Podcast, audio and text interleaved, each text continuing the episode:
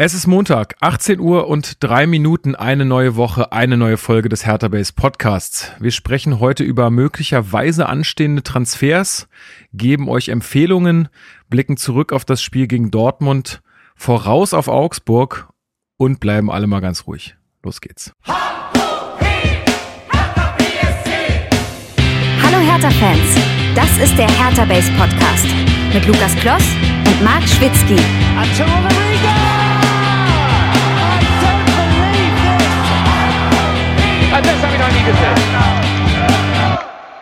Und damit herzlich willkommen zum Hertha Base Podcast. Mein Name ist Lukas. Ich bin heute euer Moderator dieser blau-weißen Fußballsendung und wir besprechen hier in der Regel jede Woche alles rund um Hertha BSC und das mache ich wie immer nicht alleine an diesem Montag, sondern mit meinem geschätzten Hertha-Experten Marc Schwitzky, den ich von meinen GEZ-Gebühren bezahle. ich grüße dich. Gut, das war auch ein besser, ist das jetzt ein besserer Einstieg als Be äh, äh Happy Monday? Ich weiß es nicht. Ja, stimmt. Ähm, ja, Grüße, euer, euer RWB-Lakai. Zwangs, ähm, Zwangsgebühren-Eintreiber, Treiber.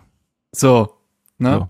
Wissen wir alle. Ähm, dein Co-Captain quasi. Aber bei uns, äh, ich finde ich, ist die Führungsdebatte deutlich klarer als bei Hertha. Das stimmt, das stimmt. Oh, das wird heute nochmal interessant. ja, ja, ja, ja. Ähm, aber zu, äh, zunächst möchte ich bitte noch ähm, mein Teammitglied äh, der Hertha Base Brands beim vergangenen Hertha Kneipenquiz ankündigen. Und zwar, äh, ja, waren Benny und ich am verregneten Freitag äh, beim Kneipenquiz äh, von Hertha, beziehungsweise von der Aktion Hertha Kneipe. Naja, von den Leuten. Und äh, hast du dich von der Siegesfeier schon erholt, Benny? Ja, das, es war eine absolut wilde Nacht danach. Ist Oder? nicht so, dass ich nach Hause und ins Bett bin, um fit für Dortmund zu sein. und ist ja auch nicht so, dass äh, wir einen nicht unerheblichen Anteil unserer Punkte durch Leute erreicht haben, die jetzt nicht unbedingt primär zur Hertha Base gehören. Ja, obwohl ich, also um das mal jetzt aufzuklären, wir hatten uns ja mit, äh, mit Hertha Base äh, ähm, mit einem Team angemeldet, ähm, leider sind zwei davon krank geworden, kurzfristig. Und ähm, ja, da mussten am Freitag äh, noch Fabi Drescher, unser Vize, äh, Präsident einspringen. Äh, der hatte nämlich noch kein Team und dann habe ich ihn gefragt, ob er nicht einfach bei uns mitmachen will. Ja, ja, die Seil bezeichnend, die, bezeichnend, die Seilschaften wieder, ne? Ja, ja, bezeichnend, eh, eh. Die Stimmung ähm, ist schon gekippt, ich sag euch das. Und dann hatten wir noch Astrid dabei im Team. Äh, das war nämlich auch eine coole Geschichte. Die wollte nämlich am Freitag eigentlich zum Ärztekonzert gehen. Die ist richtiger Ärzte-Ultra. Also die wäre am Freitag, Samstag und Sonntag hingegangen. Am Freitag Boah. ist ja nun leider, leider ausgefallen. Und sie ist noch zum Spiel gegangen am Samstag. Mhm. Also das war richtig heftig. Äh, und die hat dann auch noch spontan äh, mitgemacht bei uns im Team. Und ich muss sagen, wir haben uns einfach wahnsinnig gut ergänzt. Also quasi, ganz kurz, dann ist, äh, ist sie quasi wie Kilian Sona, nur für die Ärzte in Berlin. Sorry. So, solche Witze macht man nicht. Ja. Das ist ja, das ist ja fies. Ähm, nee, aber es war auf jeden Fall eine tolle Veranstaltung und äh, also ich habe Steven, glaube ich, äh, schon fünfmal gesagt, wenn nicht mehr, äh, dass ich es richtig äh, grandios organisiert fand auch und ja, also es war eine richtig coole Veranstaltung. Wer das nächste Mal dabei sein will, meldet euch rechtzeitig an. Es gibt da immer nur begrenzt Platz. Wir mussten ja dann auch nach drinnen umziehen und es war schon pickepacke voll, das Fanprojekt. Also ähm, da seid beim nächsten Mal schnell, weil das ist wirklich eine lustige Veranstaltung. Und es werden auch nicht nur Fragen von Anno dazu mal äh, gestellt irgendwie, sondern, naja gut, Ben, ich weiß nicht, wie es bei dir mit der Popkultur aussah. Das war ja auch schon Eher alles schwierig. Ja, alles Fragen, wo man jetzt, weiß ich nicht, als etwas jüngerer Mensch nicht, nicht unbedingt unbedingt da, was weiß. Ein Beispiel? Zum Beispiel, welche Fernsehserie ähm, eröff wird eröffnet mit den ähm, Worten Ich bin da, wer noch? Mm, na, hier, die Dinos. Genau. Also, aber also, so sowas, ne? Äh, so in der Zeit. Oder, oder ein Intro-Song von Alf oder so war, glaube ich, noch bei. Genau, oder was, was war die erste Debütsingle oder was war die erste Single ja, was war die Debütsingle? Nicht die erste Debütsingle, ist Quatsch. Ähm, die Debütsingle von Blümchen. Boah, also Bomberang wäre ja dann wahrscheinlich nicht. Nee, genau, Herz an Herz war's. Ah, ja, okay. Ja, und dann mhm. so ein paar Liedgutfragen, ne? Dann musste man irgendwie äh, eine Zeile bei irgendeinem Hertha-Lied aus dem Blog äh, ergänzen oder so. Und ja, aber war schön. Und wir, wie gesagt, im Team konnten da einiges äh, beantworten. Benny wusste, wie man Nada El Jindawi schreibt. Das war auch sehr gut für uns. Äh, ich hätte es, glaube ich, aus dem Kopf nicht so, und man darf ja nicht googeln. Ich hätte es, glaube ich, aus dem Kopf, also vielleicht hätte ich es schon richtig gemacht, aber so auf Anhieb und er hat ja den Artikel damals geschrieben. Genau. Aber wir wissen ja eh, dass Hertha Base bildet. Ich hatte letztens leider, weiß ich den Namen nicht mehr. Ähm, ich hatte letztens äh, in der Timeline äh, eine Verlinkung von jemandem, der äh, schrieb, er weiß nicht, er kann es sich nicht ganz erklären, aber er sitzt gerade an seiner Hausarbeit und seit er Hertha Base hört, läuft es mit den Hausarbeiten sprachlich deutlich besser und mit den Vorträgen. Also wir erfüllen quasi auch, ein, auch einen Lehrauftrag, wenn man so möchte. Und das, obwohl ich ja schon ein paar Mal aufgrund meiner zahlreichen M's ähm, Stimmt, das geht gar nicht. Wurde. Das geht gar aber, nicht. Aber ja, ich glaube, also erstens, das geht natürlich gar nicht, das muss man klar sagen. Ähm, das war Leiste dir mein gemacht. Sprachtrainer oder eine zum, Trainerin. Ja, ja, genau. Und zum anderen glaube ich aber tatsächlich, dass ich da schon besser geworden bin. Ähm, ich ja. glaube schon. ähm, Von mir auch nochmal ein kleines Shoutout an der Stelle an Knut und auch Steven. Ähm, ich will auch nochmal sagen, dass ich das wirklich unglaublich gut organisiert fand und auch das Quiz, wie das abgelaufen ist. Also waren halt neun Runden, wo du jeweils pro Runde dann deine zehn Fragen eingereicht hast und dann aber schon teilweise auch wieder aufgelöst wurde von der Runde davor und Punktestände durchgegeben wurden, aber auch so, dass du jetzt nicht, nicht wusstest, auf welchem Platz du bist, weil immer nur aus der jeweiligen Runde die Platzierung bekannt gegeben wurde. Und das wirkte einfach ziemlich durchdacht und strukturiert und äh, auch sprachlich von Knut sehr schön durch den Abend geführt. ja, Will ich nochmal lobend hervorwählen. Und ein kleines extra Shoutout an der Stelle an Alex. Liebe Grüße. Ähm, ich weiß, da ist das M. Wie einige von euch vielleicht wissen, steht am Osttor direkt hinter dem Eingang ein Baum, der aus Denkmalschutzgründen auch nicht gefällt werden darf. Und eine der Fragen war, wie dieser Baum heißt. Ähm, Baumjohann. Genau. Richtig, das war der Witz, den äh, Alex gebracht hat. Ach, äh, das ist die Antwort, die sie abgegeben haben. Ja, äh, da bin ich, äh, ja unter großem Beifall dann bekannt gegeben von den Spielleitern. Ich, Alex, ich glaube, äh, Lukas, ich glaube, die Frage hatte keiner richtig. Ne? Ich, ich glaube auch. Ich kann, kann mir nicht vorstellen, ich weiß bis heute nicht, wie der heißt. Äh, Pod, achso, ich will es jetzt nicht verraten, vielleicht können ja die, die Lust haben, ohne Google, das mal in die Kommentare bei YouTube oder Twitter schreiben. Mal gucken, ob es da jemand weiß. Das finde ich interessant. Weißt du, hm. Marc, wie die Automarke von Peter in, bei den drei Fragezeichen heißt? Ich war Team Fünf Freunde, so muss ich mich ah, jetzt mal outen. Ich okay. weiß, dass ich dann Shitstorm lostreten werde. Ja, aber Fünf Freunde ist ja, Das ist ja so dieses Ding, was spielen dann die Eltern als Kassette vor und ja, dann bleibt genau. man da irgendwie bei. Deswegen wäre ich da. Da war ich sehr stolz Falsche. auf mich, dass ich das, dass ich das, ich glaube, auch als einziger im Raum wusste, dass das ein MG ist.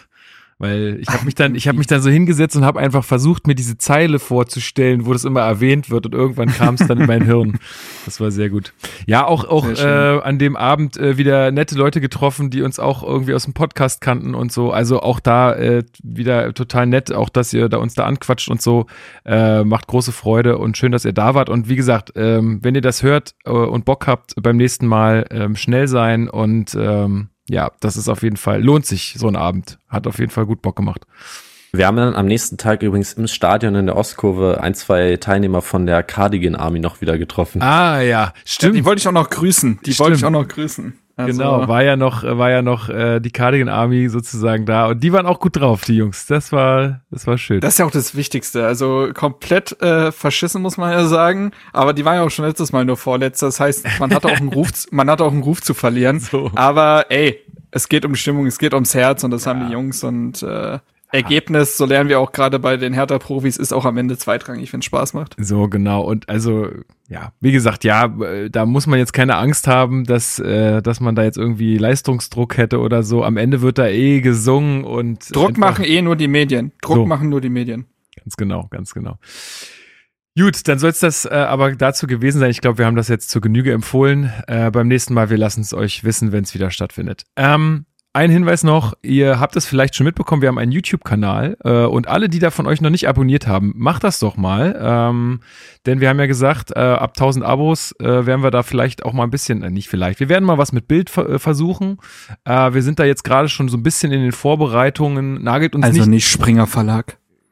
Genau, äh, nagelt uns nicht drauf fest wenn die 1000 Abos erreicht sind, dass wir dann sofort in der nächsten Folge damit anfangen, weil, wie gesagt, das bedarf alles ein bisschen Vorbereitungszeit und ist natürlich auch ein bisschen mehr Aufwand und so. Wir müssen das alles irgendwie dann erstmal zum Laufen kriegen. Aber es wäre trotzdem schön, wenn ihr uns da unterstützt, weil ich glaube, dass auch viele von euch da draußen oder einige zumindest ähm, unseren Podcast auch über YouTube gefunden haben erst.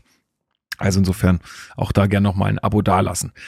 Ähm, jetzt muss ich, jetzt muss ich dich ins offene Messer laufen lassen. Marc, hast du dir was für die Saisonspende überlegt oder? Äh? Ja, ich weiß bloß, also, aber das Problem ist, ich weiß, dass es noch nicht ausreicht. Aber ich habe auch überlegt, was gibt's denn noch nicht oder so. Ne? Ja. Ich würde auf jeden Fall. Es kann sein, dass ich in der nächsten Folge quasi noch eine dazu packe. Mhm. Ähm, aber ich würde auf jeden Fall 5 Euro pro weiße Weste von Oliver Christensen. Oh, das ist auch sehr gut. Nicht schlecht. Ja, ja. finde ich auch gut. Das ist gut. Also notieren, ne, Manu? Immer schön äh, ihn jetzt drauf festnageln. Ach so, da kam auch, sorry, Leute, ähm, ich bin gerade, also ja, ähm, bin gerade äh, ein bisschen hinterher mit den Discord-Nachrichten. Ähm, da äh, kam auch irgendwie die Anfrage, ob wir noch irgendwas, äh, ob irgendeine Tabelle zugänglich machen wollen und so oder irgendein Formular. Ich kümmere mich ja. drum, ja, versprochen. Ich kümmere mich drum. Ansonsten machst du es, Marc. ähm, ja. Gut, ähm, ich glaube, sonst äh, gab es jetzt äh, kein Feedback mehr. Dann meinetwegen können wir dann direkt in die Hertha-News übergehen. Gib ihm. Let's go.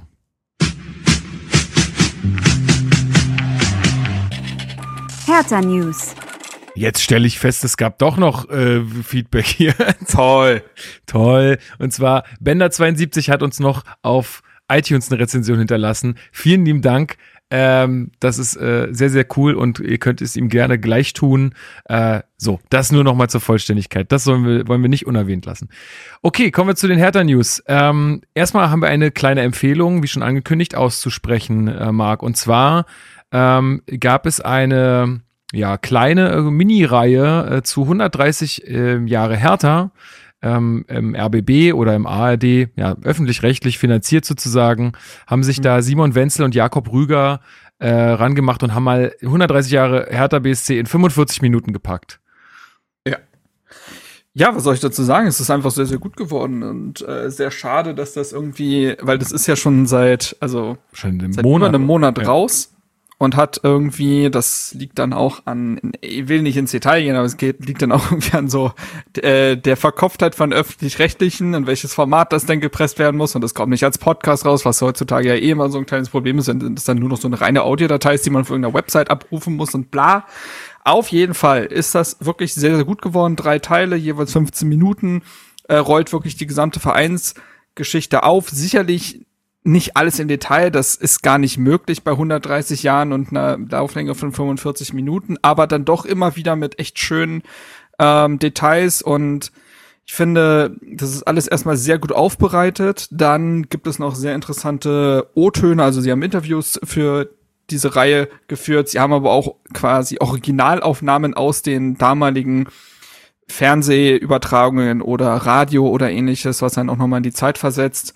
Ähm, viele schöne Anekdoten. Ich, ich muss sagen, ich habe einiges gelernt. Also mir waren viele Dinge auch gar nicht so im Detail dann bekannt. Und dementsprechend verdient das große Aufmerksamkeit. Ich habe heute gesehen, dass Hertha selbst das noch auf Twitter geteilt hat. Ach cool, das ist ja super. Mhm. Ja, und dementsprechend äh, sehr lebhaft, sehr kurzweilig, finde ich, kann man richtig gut weghören. Ja, Benny, hast du es äh, dir auch schon angehört? Nee, habe ich noch nicht. Muss ich mal schauen, ob ich das die Tage noch eingeschoben bekomme. Aber also ich stelle mir das interessant vor, 130 Jahre in 45 Minuten zu packen, wenn man allein über die letzten drei Jahre vermutlich einen 20 Stunden Podcast ja, mindestens machen kann. Es ist wirklich eine, eine Aneinanderreihung an äh, ja, verrückten Sachen. Ähm, aber ich habe man hört sich diesen Podcast an und es ist ja wirklich, man stellt am Ende dann fest, was für ein absolut liebenswürdiger Tollpatsch dieser Verein ist. Ja, das, das ist ja ein sagen, einziger ja. wilder Ritt von Skandal zu Anekdote zu, also das ist wirklich dieser Verein, der war schon immer so. also, es ist das, wirklich so. Das, Man muss es wirklich der, der war einfach schon immer so. Hört euch die äh, Sachen zum Bundesliga-Skandal an und so weiter. Das ist, das ist alles so verrückt und wie oft dieser Verein auch eigentlich daran vorbeigeschrammt ist, dann doch irgendwie die großen Geschichten zu schreiben mit Europa, mit Pokal und so weiter. Und man hat es dann doch nicht geschafft, aber äh, auch ein Verein der Sehnsüchte irgendwie. Ja, absolut. Also ja, kann ich, äh, ich kann es auch nur empfehlen. Ähm, und ähm, ja, also ich meine, ich will jetzt irgendwie nicht, dass das äh, unbedingt so weitergeht. Also vielleicht schreiben wir mal viele positive Schlagzeilen in nächster Zeit, aber ich finde, äh, und da kommen wir ja später auch noch da, ähm, dazu, ich finde, wir sind auf dem besten Weg dahin. Dann gibt es noch eine Meldung, ich Ehrlich gesagt, ah, genau, also ähm, ich war auf dem OFC-Treffen und zwar äh, haben wir ja auch einen Fanclub gegründet äh, mit ein paar anderen Leuten noch. Und dann äh, durften wir auch da zum OFC treffen. Das ist, war in der Aufwärmhalle. Wusstet ihr, dass es unterm Olympiastadion eine Aufwärmhalle gibt? Ja, ich glaube sogar mit 100 Meter Bahn und einem. Ja, Programm genau. da. Das Mhm. wusste ich gar nicht. Völlig verrückt. Richtig krass. Und da ähm, ähm, ja, haben sich die ähm, ja, Vorsitzenden der, mh, der Fanclubs getroffen. Und ähm, dann gibt's immer so ein, äh, ja, also irgendein härter Offizieller ähm, ist dann auch immer da. Sandro Schwarz war da und wir durften ihm dann auch Fragen stellen und so. Das war ziemlich cool. Äh, und dann gibt's auch noch mal immer so ein bisschen ähm, andere ähm, Sachen, die besprochen werden. Ähm, einer von äh, der CSR-Abteilung war da, hat was zum Nachhaltigkeitsspieltag erzählt und so. Und eine äh, Meldung möchte ich auch hier noch mal raushauen, damit äh, sich alle schon mal schön in den Kalender eintragen können. Und zwar am 27.11. spielt die U23 in Meuselwitz. Und das soll so eine kleine Gegenveranstaltung zu der WM in Katar werden, dass wir einfach alle da hinfahren und da äh, Fußball gucken und nicht äh, uns diese unsägliche WM anschauen. Äh, Bratwurst soll gut sein. Es werden vielleicht sogar Busse organisiert von Hertha. Also ähm, tragt euch schon mal ein. Lasst uns das Stadion da richtig voll machen. Ähm, und wenn man keine Karte mehr kriegt, fährt man trotzdem hin und dann wird von draußen Rabatz gemacht. Ich find's geil. Also ich werde auf jeden Fall dabei sein. Ich habe richtig Bock. Ähm, 27.11. in Meuselwitz. Ich weiß nicht mal, wo das ist. Aber gut. Ich hoffe, Da nur, müssen wir doch eigentlich mal wieder deine beliebte Kategorie Geografie-Quiz machen. Was, was geht denn da so? Das ist eine Stadt in Thüringen. Lese ich hier gerade, ja. Das Wetter sind 23 Grad und der Wind kommt aus dem Norden mit so ungefähr 5 Ah. km/h. Das ist auch immer so. 43 Grad, äh, 43 Grad, 43 Prozent Luftfeuchtigkeit. Ähm, die Bürgermeisterin ist Barbara Golder und die Vorwahl ist 03448. Also in Thüringen auf jeden Fall. Äh, ist ja nicht ganz so weit, würde ich sagen. Das kann man schon mal machen für so einen Ausflug. Kommende Veranstaltung, heimische Tierwelt zum Anfassen, aber auch die Babykrabbel- und Spielgruppe. Sehr gut. und da leben 11.000 Menschen. Ja, so ungefähr. Ungefähr so Ich viele dass- Hertaner und Hertanerinnen sollten dann noch da sein. Ja, ich hoffe, dass Hertha das Termin nicht dann diesmal ein bisschen besser mit der Mitgliederversammlung liegt, weil während der letzten war ja irgendwie das Pokalfinale gegen Dortmund oder Ligafinale oder so. Und im November ist ja klassischerweise mal an einem der Sonntage auch äh, Mitgliederversammlung wieder. Ähm, ich bin mal gespannt, ob man da das dann auf dem Schirm hat und die Mitgliederversammlung möglichst nicht auf den 27. legt. Ja, wenn, also wenn es beim UFC-Treffen, da, da sind ja auch die Verantwortlichen von Hertha auch zu Gast, wenn man äh, da ist und dann kriegt man das, glaube ich, hin. Was Also, ich gut finde, ist, wenn man Mäuselwitz eingibt, bei Google gibt's ja doch immer, immer diese ähnlichen Fragen. ja. Die zweite Frage ist, was ist in Mäuselwitz los? Zum treibt die Leute so generell. Was ist, geht, was geht eigentlich in Mäuselwitz? Naja, oder du lebst da und willst einfach irgendwas machen und googelst dann einfach aus letzter. was ist hier los? Ja, aber hier das Meuselwitz-Stadion ist die Blue Chip Arena. Aha, wie viel passen denn da rein? Ah ja, nur 5000. Ah, das Ding machen wir richtig voll. Das wird eng, wa? Ja, aber guck mal, da kann man doch auch draußen stehen und sieht noch was. das sollte eigentlich kein Problem sein. Ja, und ansonsten kommt er im Februar alle nach Greifswald. Genau. Ich, ich lade euch ein. Okay, die Einladung steht, Leute. Ja, wir werden ihn darauf festnageln. Gut, kommen wir mal zu ein paar ähm, ja, personellen Themen bei Hertha. Ähm, Björkan wird äh, verliehen, Benny. Wohin und was bedeutet das für Mittelstädt? Wohin? Ich glaube, äh, irgendwo nach Niederlande. Ich muss den Club jetzt, Rotterdam. Marc, hast du den Griff parat? Rotterdam. Perfekt. Feyenoord, ja. Äh, Zu Derusund dann entsprechend, ne? Mhm. Und Schimanski. Und Schimanski, genau. Also, OGs will know. da kann er die linke Seite mit Derusund vor sich äh, beackern. Ähm, ich glaube, unter den gegebenen aktuellen Umständen gar nicht so schlecht. Björkan kam ja im letzten Winter ablösefrei von Bodø Glimt und hatte Probleme, sich ein bisschen an die Bundesliga zu gewöhnen, war auch öfter mal verletzt und hat nur sehr sporadisch gespielt. Und wir sind Stand jetzt ja auf der linken Seite etwas überbesetzt, zumindest rein quantitativ, mit Plattenhardt, Mittelstädt und ja eigentlich auch noch einem Ulrich aus dem Nachwuchs. Sodass Spielzeiten für Björkan vermutlich auch jetzt in der aktuellen Saison schwierig geworden wären und ihm dann einfach nochmal eine Liga drunter vom Niveau vielleicht zu verleihen, dass er da Spielpraxis sammeln kann, sich nochmal ein bisschen an das Niveau gewöhnen kann Und dann kann man nächsten Sommer immer noch schauen, wie es aussieht. Finde ich eigentlich eine sehr charmante Lösung. Und ich glaube, es ist eine Kaufoption in Höhe von irgendwie so drei Millionen mhm. verankert. Mhm. Genau. Sprich, ähm, wenn er da wirklich überzeugen sollte und Rotterdam das Geld in die Hand nimmt, dann hätte man mit einem Transfer ablösefrei geholt, im Endeffekt nur ein halbes Jahr vermutlich Gehalt bezahlt und mit drei Millionen weiterverkauft. Wäre das rein wirtschaftlich, finanziell ein super Deal gewesen. Ja, muss man mal, muss man mal abwarten. Marc, was bedeutet das Ganze denn jetzt für Mittelstädt? Das hat Sandro Schwarz quasi schon beantwortet, indem er in der gleichen Medienrunde, in dem er auch sagte, dass Björkan aktuell halt beim Training fehlt, weil ein Wechsel bevorsteht, sagte er auch, dass Mittelstädt fest eingeplant ist. Alles andere hätte mich jetzt auch gewundert, denn zwei Linksverteidiger auf einmal abzugeben, ich hätte es riskant gefunden, bin ich ehrlich. also, Ach, wirklich? Äh, tr trotz des Talents eines Ulrichs, der bei der U23 aktuell ja sehr gut performt, glaube ich, wäre das sehr riskant gewesen, zumal Plattenhardt ja dann doch immer wieder seine Muskelgeschichten hat. Und dementsprechend ist Mittelstädt für diese Saison, würde ich jetzt einfach mal sagen. Ich glaube nicht, dass sich die Situation im Winter sonderlich anders darstellen wird, weil dann kehrt ja kein Verteidiger zurück oder ähnliches. Mhm. Also da wäre die Situation dieselbe. Das heißt, man wird die Saison mit ihm planen. Und ja, ich glaube, über Plattenhardt und Mittelstädt werden wir im Zuge des Dortmund-Spiels nochmal sprechen. Mhm. Deswegen will ich da nicht viel, äh, viel vorwegnehmen. Ein Satz, ich glaube, es ist sehr gut. Zum einen, um die Breite zu halten auf der Position und zum anderen, weil Plattenhardt für mich immer noch nicht unbedingt die Antwort ist. Ja, also da würde ich gerne mal einschieben und ich, ich mache es jetzt einfach mal, auch wenn das ja eine mehr oder weniger geschlossene Runde da jetzt bei diesem OFC-Treffen war. Ähm, aber wir hatten ja die Möglichkeit, auch Sandro Schwarz da Fragen zu stellen und ähm, ich habe mal auf, auf, auf deine Initiative hin, aber das hat uns ja auch die letzten äh, Folgen immer schon umgetrieben, ähm, die, die Frage gestellt, wie es denn, also Plattenhardt, äh, also Plattenhardt wurde tatsächlich von, vom Trainerteam zum Kapitän gemacht.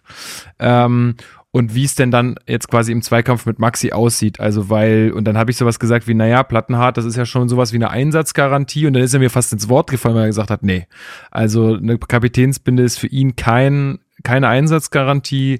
Ähm, das geht alles äh, dann am Ende über die Leistung und ja, Punkt. Also ich habe gesagt, ich finde es gut so. äh, jetzt muss man mal gucken, wie die das dann wirklich äh, umsetzen. Ähm, aber ja, das war auf jeden Fall seine Antwort auf die Frage. Also ja, muss man, muss man ihn jetzt äh, beim Wort nehmen, mal gucken. Äh, wie gesagt, wir reden noch drüber. Insgesamt, äh, was ich euch aber auch sagen kann, ist also dieser Auftritt da äh, bei dem OFC-Treffen von Sandro Schwarz, es war wirklich also wirklich eine richtig gute Runde mit ihm. Der Typ ist sehr, sehr sympathisch. Der hat einen da auch richtig angezündet, selber, selbst da unten in diesem, in diesen Katakomben. Ähm, das macht sonst nur der Pyro-Präsident. So, genau. Normalerweise macht das nur der Pyro-Präsident. Ähm, ja, er hat auch nochmal so Sachen gesagt, wie er hält nichts davon immer direkt, also weil dann auch natürlich Nachfragen kamen, warum haben wir denn den nicht geholt und warum haben wir den denn abgegeben und so. und äh, es ist natürlich, also die Fragen sind ja nicht, also sind ja schon irgendwo berechtigt und ich verstehe auch, dass das Leute interessiert, aber er hat auch gesagt, gesagt, für ihn ist nicht die Lösung, immer irgendwen zu holen, und zu glauben, dass das jetzt auf einmal Hertha BSC besser macht, sondern er muss es schaffen mit dem, was da ist und er sagt, das Potenzial ist auf jeden Fall da, diese Leute, die jetzt da sind, besser zu machen und wieder auf die, auf die Kette äh, zu kriegen. Ähm, und dann äh, damit erfolgreich zu sein, weil einfach nur jemanden kaufen wird nicht äh, den kurzfristigen Erfolg bringen. So, das, äh, es geht jetzt gerade nur darum, eine Gruppe zu schaffen, eine Gruppe, die sich gut versteht auf dem Platz und damit dann erfolgreich zu sein. Ähm, also das fand ich, äh, fand ich gute Antworten. Er hat auch jede Frage sehr, sehr ernst genommen, auch wenn manche Fragen so ein bisschen am, am Thema vorbeigingen, beziehungsweise er gar nicht beantworten konnte, konnte. Er hat wirklich alle Leute dort sehr, sehr ernst genommen und alles sehr ernsthaft beantwortet, so gut er das konnte. Ähm, er hat auch noch mal was ge dazu gesagt, weil sich da ja auch viele gefragt haben oder wir uns auch gefragt haben, warum die Mannschaft äh, nach dem Frankfurt-Spiel so zögerlich nur in die Kurve gekommen ist. Er meinte, es ist einfach Unsicherheit. Er meinte, es ist einfach, die sind auch einfach durch diese ganzen letzten zwei Jahre auch größtenteils einfach verunsichert, sind teilweise auch sehr junge Leute und dann weiß man halt nicht nach so einem 1-1, ist das jetzt gut, ist das jetzt schlecht. Ähm, da sollen wir auch äh, ein bisschen nachsichtig sein und ich verstehe das auch total. Also ja, war insgesamt ein toller Auftritt. Also ich habe noch mal von ihm ein echt äh, noch ein ganz äh, ganz gutes Bild gewonnen und äh, kann mir gut vorstellen, dass das mit ihm in Zukunft funktioniert. Gut, dann machen wir weiter mit den äh, Personalien. Marc, du ähm, hast gesagt, äh, Bobic hätte äh, bei einem Boulevard-Medium noch ge gesagt, dass äh, kein weiterer Torhüter kommen wird die Saison. Ja, ist richtig. Also er, mein, er sagte, wir investieren da in die Gruppe. Na, also ich nehme an, damit meint er das Vertrauen quasi in die bestehende, in das bestehende Torhüter-Team. Jahrstein, das wird man jetzt hoffentlich so sagt er auch, ruhig dann beenden können, einfach eine einvernehmliche Lösung finden, die jetzt nicht, die sich halt jetzt nicht groß in der Öffentlichkeit abspielt. Da ist man dran und ansonsten ist es dann so, dass dann wohl tatsächlich Tjag Ernst jetzt weiterhin die Nummer zwei sein wird, beziehungsweise ich glaube schon, dass er sich mit Robert quasi Groch abwechseln wird, denn Tjag Ernst muss ja auch zu Spielen kommen. Und die wird er dann auch mal in der U23 halt bekommen müssen, diese Einsätze, um ein bisschen zumindest in Form zu kommen. Denn einen 19-Jährigen jetzt 34 Spiele auf die Bank zu setzen, ob der jetzt davon so viel besser wird, klar, er trainiert mit den Profis, aber das reicht dann vielleicht dann doch nicht. Quasi Groch soll ja auch sehr talentiert sein, hat er ja auch schon bei der U19 öfter mal bewiesen. Dementsprechend äh, werden die beiden sich da, denke ich mal, abwechseln. Aber ja, dementsprechend ist auch dieser ich sag mal, also der Nummer 1 Status von Christensen wird damit ja auch nochmal gestärkt. Ja. Also, weil wenn du einen erfahreneren Keeper als Nummer 2 holst, dann ist die Differenz zwischen Nummer 2 und Nummer 1 nicht so groß, wie jetzt eben mit der Situation aus Christensen und Ernst. Und das ist zumindest mal eine interessante Entwicklung. Mal sehen, ob man damit auf die Füße fällt oder nicht, aber ich, auch da greife ich mal ein bisschen vorweg und äh, verweise auf, aufs Dortmund-Spiel. Ich finde, bei Christensen ist in den letzten Wochen eine Steigerung zu merken. Definitiv. Benny, wie geht's dir damit? Also hast du da ein gutes Gefühl? Ich muss sagen, ich war bisher eigentlich immer der Meinung, es wäre gut, noch einen erfahrenen zweiten Torwart zu holen, der einfach ein bisschen vielleicht ähm, die jungen Torhüter an die Hand nehmen kann, gleichzeitig eine solide Lösung darstellt, wenn Christensen doch ausfallen sollte, aber trotzdem keine Stammplatzansprüche hat. Das ist natürlich ein Profil, was nicht so leicht zu finden und zu bezahlen ist. Ähm, und dann habe ich noch mal ein bisschen reflektiert und da ist mir aufgefallen, es sind ja auch nur noch zehn oder elf Spiele, glaube ich, bis zur sehr frühen Winterpause durch diese WM. Es mhm. ist nicht so viel. Die Chance, dass Christensen sich jetzt schwer verletzt und nicht spielen kann, ist bei Torhütern immer recht gering. Wir haben letzte Saison mit Lotka gesehen, dass notfalls auch ein sehr junger Torhüter nicht unbedingt schlecht sein muss. Und gleichzeitig kann man ja auch vertragslose Torhüter, von denen es ja ein paar zumindest gibt, auch außerhalb des Transferfensters im schlimmsten Notfall noch holen. Von daher bin ich, äh, mache ich mir da momentan keine allzu großen Sorgen. Zumal ja Marc eben auch schon meinte, Christensen entwickelt sich, stand jetzt äh, durchaus weiter. Und ich bin recht zuversichtlich, dass man damit zumindest erstmal bis zur Winterpause kommt und dann wird man eh notfalls nochmal schauen. Und ähm, ja, von da bin ich, kann ich damit gut leben. Ja, also ich, ich finde es auch gut, dass man ähm, das, also sollte es jetzt wirklich so sein, dass das Thema jetzt abgehakt ist und das vielleicht dann auch so ans Torwartteam ähm, kommuniziert wurde, finde ich gut, dass man jetzt dann auch, äh, oder das Christen jetzt auch weiß, okay, ich bin jetzt einfach die Nummer eins. Ich kann jetzt damit planen, dass ich hier äh, unangefochten und ohne irgendwie große, großen Druck ähm, erstmal im Tor stehen kann, was ich erstmal gut finde, glaube ich, und was ihm auch, glaube ich, ganz gut tut. Ja, und was man noch beachten muss, was mir gerade eingefallen ist, im nächsten Sommer kommt der Schwolo erstmal zurück. Das ist nur eine Laie nach, äh, nach Gelsenkirchen. Und im Worst Case hättest du dann Christensen, Schwolo zurück und einen 28 bis 30-jährigen Zweit, äh, zweiten Torhüter plus die zwei Jungen. Dann müsste man da schon wieder auf, auf Gedeih und Verderb irgendwie Leute loswerden. Ähm, ich denke mal, das ist auch dann mit Blick auf den nächsten Transfersommer sicher nicht allzu blöd, sich jetzt da nicht so zu überladen, personell, personalmäßig. Ja, ja, ja. Ja, diese unsäglichen Laien, ne? Aber ähm, es soll ja noch ein neuer Spieler kommen äh, von etwas weiter her, Marc. Ähm, du kannst zwar nicht das R rollen, aber äh ja, haben wir schon, haben wir schon geklärt, ja. Ähm, genau, und zwar handelt es sich um Agustin äh, Rochel, in Montevideo geboren, also kommt aus Uruguay, aktuell noch beim argentinischen Erstligisten Estudiantes unter Vertrag. Aber da haben ja die letzten Tage die Medien schon berichtet und es wurde jetzt mit dem offiziellen Abschied, also der von Vereinsseite verkündet wurde, auch nochmal bestätigt. Und heute kamen auch nochmal ein paar Medienberichte. Der Mann wird jetzt halt nach Berlin wechseln. Ähm, wohl, also er schrieb Bild 700.000 Euro, laut Sky ist es sogar eine Ablösesumme unter 105, unter, unter 500.000 Euro, so rum. Ähm, 24-jähriger Innenverteidiger, 1,91, eine richtige Kante. Also guckt euch von dem mal ein paar Videos an. Ich hätte keinen Bock gegen den zu spielen, bin ich ehrlich. Also das ist schon, das, äh, das hat schon Wucht. Und genau, der, äh, da war so ein bisschen die Frage, wechselt er vielleicht auch erst im Januar nächsten Jahres und dann eben ablösefrei, weil der Vertrag Ende des Jahres, ähnlich wie es damals bei Björkan war, ausläuft. Oder holt man ihn jetzt? Man hat sich jetzt für die Verpflichtung entschieden. Zum einen, weil die, glaube ich, die Summe dann doch nicht so hoch war. Und zum anderen, weil es, und da berichtet eben auch wieder Bild, dass die Situation bei Linus Gächter noch so ein bisschen unklar ist. Der ist ja tatsächlich in den letzten Monaten immer wieder ausgefallen, war immer wieder hinten dran. Wir erinnern uns vielleicht auch an dieses Zitat von Felix Magath, meinte, der hat, äh, Linus hat jetzt irgendwie seinen zweiten oder dritten Rückfall erlitten, das hat er noch nie erlebt. Der hat eine, der hat halt konstant hohe, mh, ja, konstant hohe Entzündungswerte gehabt und hat sich immer wieder Infekte abgeholt und jetzt meint man, das Problem lokalisiert, lokalisiert zu haben mit den Mandeln, die jetzt rausoperiert werden sollen. Man hofft natürlich, dass seine Leidenszeit damit vorbei ist, aber das würde natürlich bedeuten, dass er vielleicht noch mal ein bisschen ausfällt. Hm. So. Und jetzt hatten wir dieses Problem, dass Uremovic gesperrt ist und dann musste schon ein Linksfuß mit äh, in dem Fall dann Kempf, der ist ja dann auf die rechte Innenverteidigerposition gerückt, musste dann auf der Position spielen, nicht so ideal. Und mit Rochel kommt dann halt eine ähm, halt eine sofortige Verstärkung ist immer so ein doofes Wort. Man weiß ja nicht, ob er ihn verstärkt, aber zumindest ein äh, Kandidat für diese Position.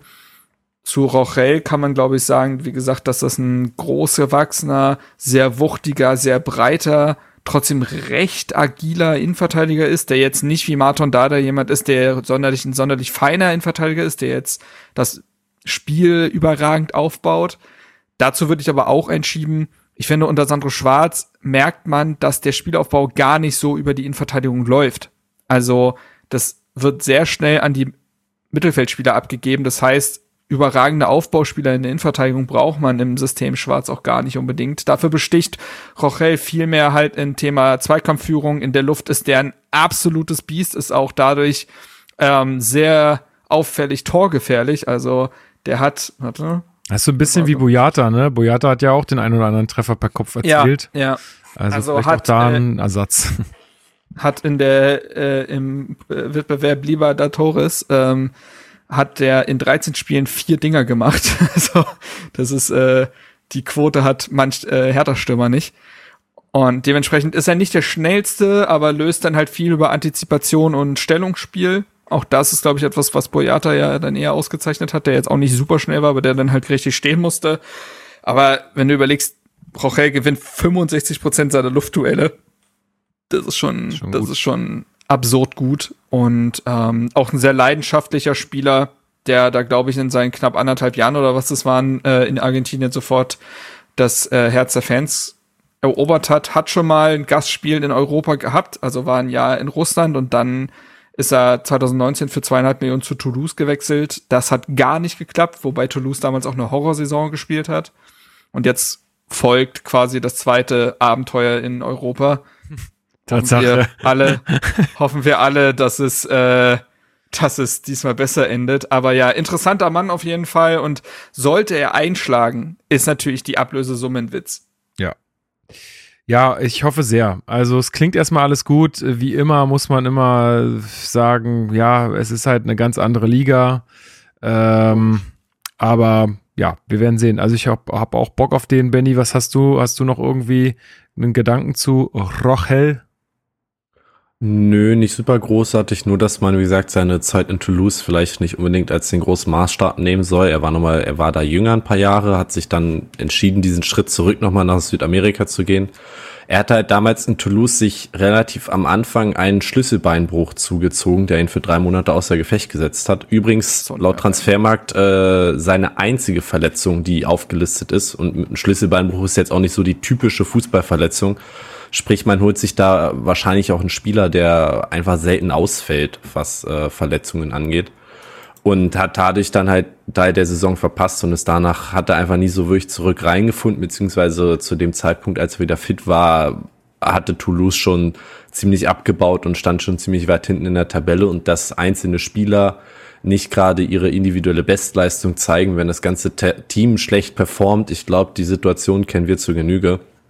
Von daher würde ich mich da erstmal nicht allzu verrückt machen lassen. Ähm, aktueller Marktwert sind viereinhalb Millionen laut Transfermarkt. Also auch da kauft man jemanden ein, der eventuell, also kauft ihn sehr preiswert ein und einen Spieler, der, glaube ich, gar nicht so schlecht ist. Ob er sich dann ans Niveau gewöhnt bei uns in, in der Bundesliga, wird man sehen, aber ich bin grundsätzlich erstmal recht positiv gestimmt und ich fand es auch wichtig, dass man nochmal einen fünften Innenverteidiger holt, weil zwei Innenverteidiger mit Sperreverletzungen fallen schnell mal aus und äh, dann wäre man da eventuell sehr dünn besetzt gewesen. Ja, also ich glaube, der hat auch. Ein Satz, ein ja, Satz sorry. noch, ähm, weil ich es gerade vergessen habe. Ähm, natürlich sind die ganzen Informationen nicht daraus entstanden, dass ich mir jetzt schon 30 Spiele über, von ihm angeguckt habe. Also ich habe ja Videos angeguckt, aber Großteil der Informationen, die ich ihm zu ihm gegeben habe, stammen von Johannes Gieber. Der ist absoluter Südamerika-Fußballexperte. Das ist absurd, was der da alles weiß. Das ist ein freier Journalist. Den findet ihr auch auf Twitter. Er hat auch einen Podcast über Fußball in Südamerika. Also falls euch das Thema im Generellen interessiert, folgt ihm. Auf Twitter heißt er at Bayres, ne, wie Buenos Aires, Bayres quasi, unterstrich JO. Ja, cool, verlinke ich euch. Ähm, genau, ich wollte einfach nur auch, auch sagen, der wird natürlich jetzt auch wahnsinnig Bock haben, diesen Schritt jetzt zu schaffen. Ne? Der wird also Voll. allein, allein schon aus sich selbst heraus sehr motiviert sein, weil mit 24 jetzt in eine europäische Liga zu kommen, wenn der jetzt einschlägt, dann hat er gute Chancen, ja. nochmal eine richtig, richtig steile Karriere zu machen. Das wird der auch wissen und deswegen wird der auch, äh, ja, ich denke, dass der alles reinwerfen wird, was er hat dafür. Ähm, Und das ist viel. und das äh, hilft dann auch uns, genau. Gut, dann haben wir noch eine Meldung zu besprechen. Müssen wir jetzt nicht groß, äh, noch, noch nicht so wahnsinnig breit besprechen, weil da kommt wahrscheinlich nochmal irgendwann eine offizielle Meldung zu. Aber so wie der Kicker berichtet, äh, wird ähm, Thomas Herrich, unser neuer Geschäftsführer, äh, in Zukunft die Aufgaben von Ingo Schiller ähm, übernehmen. Das da war ja noch unklar, ähm, beziehungsweise oder wurde erst gesagt, dass man da ähm, Nachfolger, eine Nachfolgerin sucht. Ähm, jetzt ähm, will der Kicker äh, wissen, dass ähm, ja da niemand Neues kommt, sondern äh, Thomas Herrich da die Aufgaben übernimmt.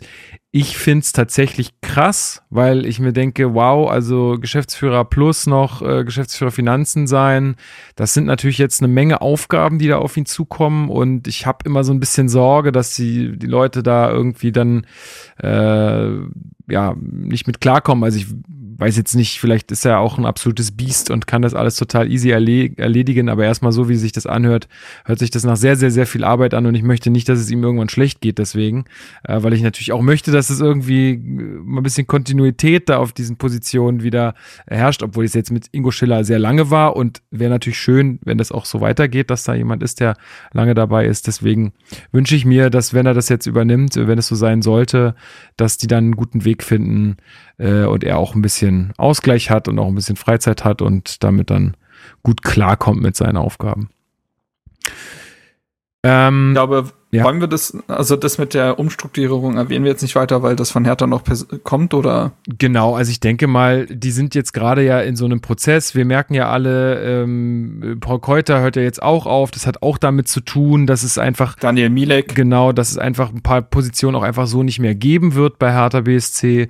Und ich denke mal, da wird äh, irgendwann demnächst mal ähm, eine offizielle Information rauskommen, wie sich das jetzt alles gestaltet. Und dann können wir da auf jeden Fall nochmal im Detail drüber sprechen. Eine Meldung haben wir tatsächlich äh, noch, die wir aber, weil sie relativ kurzfristig kam, noch nicht auf dem Zettel haben. Wollen wir noch kurz über Piontek sprechen? Ja, sehr gerne. Okay. Äh, ich habe die Meldung Uns- nicht ge noch nicht ge ge Ja, gelesen. siehst du, dann, dann ist es jetzt auch für dich was Neues. also ich habe irgendwas von ähm, Nor nee, Kopenhagen, ja, Mhm. oder? Ja. Genau. Ja, Norwegen, deswegen. Ja. äh, nein. Äh, Ich, genau, wusste nicht, also, ich wusste nicht, ob er irgendwo nach Norwegen oder Kopenhagen wechselt, ja. deswegen. Genau, genau, genau. Also ähm, genau, die es ist auch ein dänisches Medium, was da halt ähm, vermeldet. Und zwar soll sich der FC Kopenhagen um Piontek bemühen. Also man verhandelt aktuell wohl Äh, beide Vereine verhandeln aktuell wohl und es soll sowohl ein fester Wechsel als auch eine Laie im Raum stehen, aber sagen wir mal ehrlich, das wird, wenn eine Laie. Also zum einen, weil ich nicht glaube, dass Piontek Bock auf einen permanenten Wechsel nach äh, Kopenhagen hätte und zum anderen, weil dann doch, glaube ich, die finanziellen Mittel fehlen. Man muss beim FC Kopenhagen sagen, die sind dieses Mal in die Champions League eingezogen. Das bedeutet natürlich nicht wenig Geld. 20 Millionen fließen da ja erstmal einfach daran, dadurch, dass du teilnimmst. Und dementsprechend würde Piontek Champions League spielen. Und zwar auch in einer durchaus namhaften Gruppe. FC Sevilla, Manchester City, Borussia Dortmund.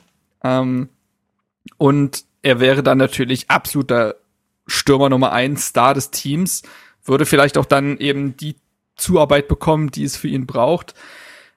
Dazu muss sich jetzt halt, also gemäß das Gerücht stimmt und so weiter, aber ich glaube nicht, dass äh, so ein dänisches Medium das mal eben erfindet. Ich habe noch dänische Medien noch nicht als großen Player in der Gerüchteküche erlebt. Also da wird schon was dran sein. Ähm, zum einen muss sich Piontek dafür interessieren, nach Kopenhagen zu gehen? Sieht er sich dort oder sagt er, nee, nee, ich warte, bis noch mal ein größerer Club in den nächsten vier Tagen anklopft? Und ähm, dann muss man halt sehen, welches Transfermodell da passen könnte. Ich glaube, wenn es einen so tollen Markt für Piontek gäbe, wäre er schon weg, weil die Situation für ihn und Hertha ja unerträglich ist. Das ist ja nicht wie bei anderen Spielern, wo man sagt, ja, wir müssen im, im Ligabetrieb noch gucken. So, nehmen wir jetzt Beispiel, keine Ahnung, Mittelstädt wir müssen noch gucken, wie entwickelt sich das auf der Position, können wir noch gebrauchen. Da sind Fragezeichen. Bei Piontek gibt's nur Ausrufezeichen, er soll und muss weg. Ja. Und will weg. So, das, das hat sich seit jeher ergeben. Er war, glaube ich, am erst, im ersten Pflichtspiel noch im Kader gegen Braunschweig, seitdem nie wieder. Der ist kein Faktor. Und hätte sich da schon was ergeben mit anderen Vereinen, dann wäre das schon passiert. Er wurde ja oft nach Italien geschrieben, oft in die Türkei da kommt gerade aber nix und irgendwie scheinen alle Vereine langsam Spieler zu verpflichten, die mit ihm vorher in Verbindung gekommen sind. Also ich lese ständig in Italien, hier hat, hier ist ein neuer Mittelstürmer und der Türkei holt man den und den. Der Markt wird immer kleiner für ihn und vielleicht ist dann so eine Lösung die noch beste, denn bei Hertha wird er nicht mehr stattfinden in dieser Saison. Es ist nicht so, dass wenn eine Laie nicht stattfindet, dass Piontek dann in dieser Saison nochmal durch sich durchbeißen wird. Das wird nicht passieren. Und dementsprechend muss man da schon hoffen, dass man eine Lösung findet, die für alle passt, dass Kopenhagen Teil des Gehalts übernimmt und solche Nummern. Aber ja, das ansonsten sehe ich da langsam auch schwarz, denn viel wird da nicht mehr kommen. Ja, gehe ich auch von aus. Ähm, ich kann Dänemark sehr empfehlen. Schönes Land. Ähm, ja, Lebensqualität würde passen. Ja, also das äh, soll er mal machen. ja, es ist, äh, mal gucken. Also müssen wir abwarten, ist auf jeden Fall eine interessante Meldung. Ähm, er wäre natürlich dann auch beim vermutlich stärksten Team in einer recht kleinen Liga, so dass er einfach vielleicht scorermäßig Meinst du nicht? Ah, also zumindest eine, Ja, also ja, theoretisch schon, aber Kopenhagen ist tatsächlich mies gestartet. Die haben nach sieben Spielen neun Punkte und sind siebter in einer Tabelle, die nur zwölf Mannschaften hat. oje, oje. Ja, aber wenn die Champions League spielen, scheint ja doch irgendwo eine gewisse Qualität da zu ja, sein. Ja, klar, und klar, klar, ich glaube, er kann einfach bei Kopenhagen, was Scorer angeht, deutlich stärker nochmal in Erscheinung treten, als das bei uns tun würde. Was sein Markt wird jetzt sicher auch äh, nicht schlecht tut. Ja, safe. Gut, dann haben wir noch zwei Sachen, ähm, die ich ansprechen wollen würde, einfach weil ich sie auch gerne honorieren möchte. Ähm, Benny, du hast es auch noch äh, in der Vorbereitung auf diese Folge erwähnt. Und zwar gibt es ein neues Video auf dem Hertha BSC YouTube-Kanal, was die Entstehung der Choreografie zum Spiel gegen Frankfurt zeigt. Ja, also man, ich meine, die Choreo war sehr groß, dass da, also einfach rein quantitativ mit, ich weiß nicht, sechs dieser Täfelchen, die, die, die hochgehalten wurden mit meiner, unsere Fahne, unsere Stadt, äh, unser Zuhause und so weiter. Plus dieses äh, Bild, was in der Ostkurve hochgezogen wurde und die ganzen Fahnen, die ja übers fast halbe Stadion verteilt worden sind. Da steckt eine ganze Menge finanzieller und organisatorischer Aufwand dahinter und in dem Video wurde das einfach mal so ein bisschen, zumindest ansatzweise dargestellt und die reine Anzahl an Leuten, die da mitwirkt und auch die Zeit, die vergeht, man kann es erahnen, die fangen im Hellen an und äh, arbeiten bis tief in, in die Dunkelheit hinein. Das sind also wirklich etliche Stunden, die dafür draufgehen. Und ich freue mich einfach, dass die ganze Arbeit, die dahinter steckt und die man als normaler Fan so ja gar nicht sieht, von Hertha BSC an der Stelle einfach gewürdigt und nochmal öffentlichkeitswirksam dargestellt wird. Das ist natürlich auch eine schöne Motivation für die, die sich um so eine Choreo kümmern, einfach die Anerkennung zu bekommen und das einfach so eine nette kleine Geste, die jetzt gar nicht mal so, also das ist ja für Hertha nicht so ein Riesenaufwand, dieses Video zu filmen und zu schnippeln. Trotzdem, das ist einfach so eine, so eine nette kleine Sache, die einfach den Verein nochmal wieder ein bisschen nahbarer macht und die einfach, das sind so die kleinen Geschichten, die, glaube ich, in den letzten Jahren echt gefehlt haben, ja. wo sich auch die anderen Fans dann wieder viel besser mit dem Ganzen identifizieren können. Dazu kam ja auch noch, dass jetzt beim Heimspiel gegen Dortmund ähm, an der Ostkurve am Eingang am Stadion da sind oft eigentlich Sponsorenbanner am mhm. Stadion dran. War so ein riesiges dreigeteiltes Bild nochmal von der Choreo. Also er hat da, erkennt da die Arbeit echt an und, und ist da auch stolz, glaube ich, auf seine Fans und zeigt das und ähm, einfach eine, eine, eine coole Sache. Ja, safe. Finde ich auch richtig cool. Äh, kann ich nur mitgehen mit allem, was du sagst. Also ähm, ja, bei diesem Banner dann über der Ostkurve stand auch nochmal Danke. Also da, wo die Leute dann, die das gemacht haben, auch reingehen, die haben das auch alle gesehen und äh, wissen, dass das gewürdigt wird. Ähm, das ist, finde ich, auch eine schöne Sache. Wenn ihr das Ganze auch noch würdigen wollt, dann könnt ihr immer noch äh, beim Förderkreis Ostkurve auch nochmal für das Ganze spenden. Also wir haben ja gelernt von ein paar Folgen, das kostet ähm, ja mehrere tausend, wenn nicht sogar über zehntausend Euro, so eine Choreo zu machen. Ne? Also die ganzen Materialkosten, äh, die ganzen Fahnen und so weiter. Das ist alles äh, richtig viel Geld. Ähm, und wenn ihr ähm, ja dem Ganzen da irgendwie, wenn ihr das Ganze unterstützen wollt, auch finanziell, dann lasst doch einfach einen Euro äh, oder mehr dann auch gerne da. Förderkreis Ostkurve findet ihr, wenn ihr es googelt und dann ist da eigentlich immer ein Link, äh, wo ihr spenden könnt. Gut, und die letzte Meldung auch noch ähm, im Rahmen des Spiels äh, wurde äh, Michael Preetz verabschiedet. Ähm, was ich schön finde, genauso wie ähm, jetzt vor kurzem ja auch äh, Lena Kassel, ähm, und wer wurde noch verabschiedet? Oh, ist mir gerade entfallen. Benny Weber. Ja, Benny Weber, genau. Äh, die beiden. Arne Friedrich. Und Arne Friedrich. Und Arne Friedrich auch, stimmt. Scheiße. Ähm, ja, genauso wurde auch Michael Preetz jetzt nochmal verabschiedet. Es wurde auch nochmal ein Post gemacht äh, und sich bedankt. Und ähm, ja, finde ich auch cool. Ich bleibe dabei. Ich fände irgendwie cooler, wenn das Ganze so ein bisschen mehr im Stadion auch wäre, dass man das auch im Stadion mitkriegt oder dann, dass die Leute im Stadion das mitbekommen fände ich schöner. Ähm, vielleicht hat man ja auch mit den Leuten gesprochen und hat äh, sie gefragt, wie sie es gerne machen würden. Dann würde ich auch respektieren, dass man, dass sie vielleicht sagen, ach nee, lass mal, ich will gar nicht so einen großen Bimbamborium da machen. Ist, dann finde ich, muss man das auch akzeptieren. Ähm, ich für meinen Teil, ich fände es schön, wenn es, äh, wenn es irgendwie ein bisschen öffentlichkeitswirksamer wäre, noch äh, live vor Ort. Aber gut, äh, erstmal finde ich es gut, dass das äh, jetzt konsequent durchgezogen wird und ähm, ja, kann man nur sagen, war eine wilde Zeit, Micha. Ja, muss so ehrlich muss man sein. Also als Spieler herausragend, äh, dann als Manager auf und abs, aber auch ja aufs. Also ich meine, wir haben hier auch schon im Podcast gesessen und haben äh, ihn gelobt für seinen, äh, für seine dann doch äh, krassen Transfers dann auch ähm, zu gegebenen Zeiten. Also die, ich erinnere so ein bisschen an den, den Stark-Transfer damals, äh, wo er, glaube ich, äh, ja, die, die Gunst der Stunde sehr gut ergriffen hat. Äh, mein Lieblingstransfer ist vielleicht der von Veda Depichovic. Ja, genau, wollte ich jetzt gerade auch noch sagen. Der, weil er sich, weil er da Stuttgart sowas von die Hosen ausgezogen hat. Die haben ja dann noch das Gehalt von ihm weiter bezahlt und bei Hertha hat er dann Bude um Bude gemacht, wurde so eine halbe Vereinsikone, der ja bis heute an diesen Verein gebunden ist, mittlerweile als Stürmertrainer bei Hertha. Also da ist eine wirklich tiefe Bindung entstanden und der letzte, der letzte echte Führungsspieler würde ich einfach tatsächlich mal in den Raum stellen. Und ja. Ja, also Up and Downs, ähm, auch teilweise Downs, klar. Ähm, aber ich finde, gerade wenn man jetzt jemanden verabschiedet, der so lange in so einem Verein aktiv ist, dann muss man, dann glaube ich, kann man mit gutem Gewissen einfach auch auf die guten Zeiten zurückblicken und Danke sagen.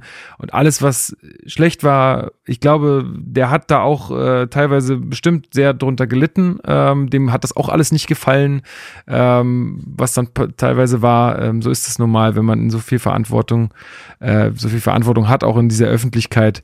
Also ähm, ich kann nur sagen, ähm, alles Gute für die Zukunft und vielleicht ähm, ja, sieht man ihn ja nochmal wieder in der Bundesliga. Who knows? Who knows? Jetzt fehlt nur noch Werner Gegenbauer, ne? Das ist immer noch im Urlaub anscheinend. Ja. Äh, da wurde ja gesagt, dass das auch noch nachgeholt wird. Weil man ja sagen muss, also klar, man kann nicht ewig weit zurückgehen, aber es haben sehr viele verdiente Spieler durch Corona damals ja auch keine schönen Abschiede bekommen eigentlich. Ja, ja, ja. Also, und eigentlich müsste auch noch, ich glaube, das ist halt alles sehr blöd auseinandergegangen zum Ende hin. Eigentlich müsste Paul Dardai auch den noch einen sehr feierlichen Abschied bekommen. Denn ja, hat er ja schon einmal bekommen. hat er ja schon mal bekommen, klar, aber das war auch so eine Trennung auf Raten, weil der ist ja doch in den Verein zurückgekehrt und so weiter. Jetzt ist ja wirklich Sense. Ja. Das ist ja jetzt wirklich mal offiziell. ja, Ich glaube, dass auch das wäre eigentlich eine schöne Sache. Ja. Aber gut. muss man gucken. Ja, aber wenn man jetzt zumindest von jetzt an das äh, so weiter beibehält, finde ich das schon sehr, sehr gut. Ja. Okay, dann äh, ja, sind wir, glaube ich, mit dem News-Teil durch, oder? Mm, Wir haben noch zwei kleine zumindest in, in unserer Vorbereitung dastehen, dass einmal Michael Brink nach Duisburg wechselt. Ah, ja. Also Jonas das Michael Brink, glaube ich, äh, der ältere Bruder. Michael, äh, Lukas Michael Brink äh, ist, glaube ich, noch bei Hertha. Und Mesut Kesik, äh, defensiver Mittelfeldspieler, wird in die zweite türkische Liga verliehen, einfach um vielleicht mal ein bisschen A, Spielerfahrung zu sammeln und B, auch nochmal raus aus der Komfortzone und einfach sich nochmal als, als Mensch auch entwickeln. Der wurde ja schon durchaus als Führungsspieler gehandelt oder ist Führungsspieler in der U23 gewesen. Und ich nehme an, man erhofft sich dadurch, dass er dann nochmal den nächsten Schritt geht und dann auch den Prof bei den Profis wirklich äh, was reißen kann, mittelfristig. Ja, denke auch bei Michel Brink. Der hatte ja einen Profivertrag, das hat ja einfach leider nicht gereicht. Ähm, aber dritte Liga, Hertha hat jetzt wieder einen Fußballprofi ausgebildet, wenn man so möchte. Das ist ja auch das Ziel ein Stück weit. Man kann ja eh nicht alle halten. Nee. Und es ist ja schön, wenn diese Spieler dann trotzdem irgendwo dann Fuß fassen. Also von Hertha aus äh, tummeln sich schon recht viele Spieler in Liga 2, 3 oder woanders. Das ist schon immer wieder interessant. Und Kesek, ja, denke, da kann man mitgehen. Mal sehen, ob die U23 jetzt tatsächlich nicht auch was macht, weil zwei zentrale Mittelfeldspieler zu verlieren auf einmal ist jetzt auch nicht so, als ob die zweite Mannschaft auf Rosen gewettet wäre, was den Kader angeht. Also da kann man ja vielleicht noch mal schauen. Ähm, genau, und ah, irgendwas wollte ich jetzt gerade noch dazu sagen. Tja, Tja, weiß ich jetzt auch nicht. wir können ja mal. Ach so, Ah, ja. apropos U23, haben wir schon den Twitter-Account von Rufen Wertmüller empfohlen? nee, haben wir haben, das wir noch letztes Mal gemacht? haben wir noch Nee? nicht gemacht. Nee. Nee. Ey, dann, Das äh, sorry, dann muss ich jetzt Twitter. kurz. Dann muss ich, ja, ich habe den Jungen groß gemacht. Ist ja, Ach komm. Ey,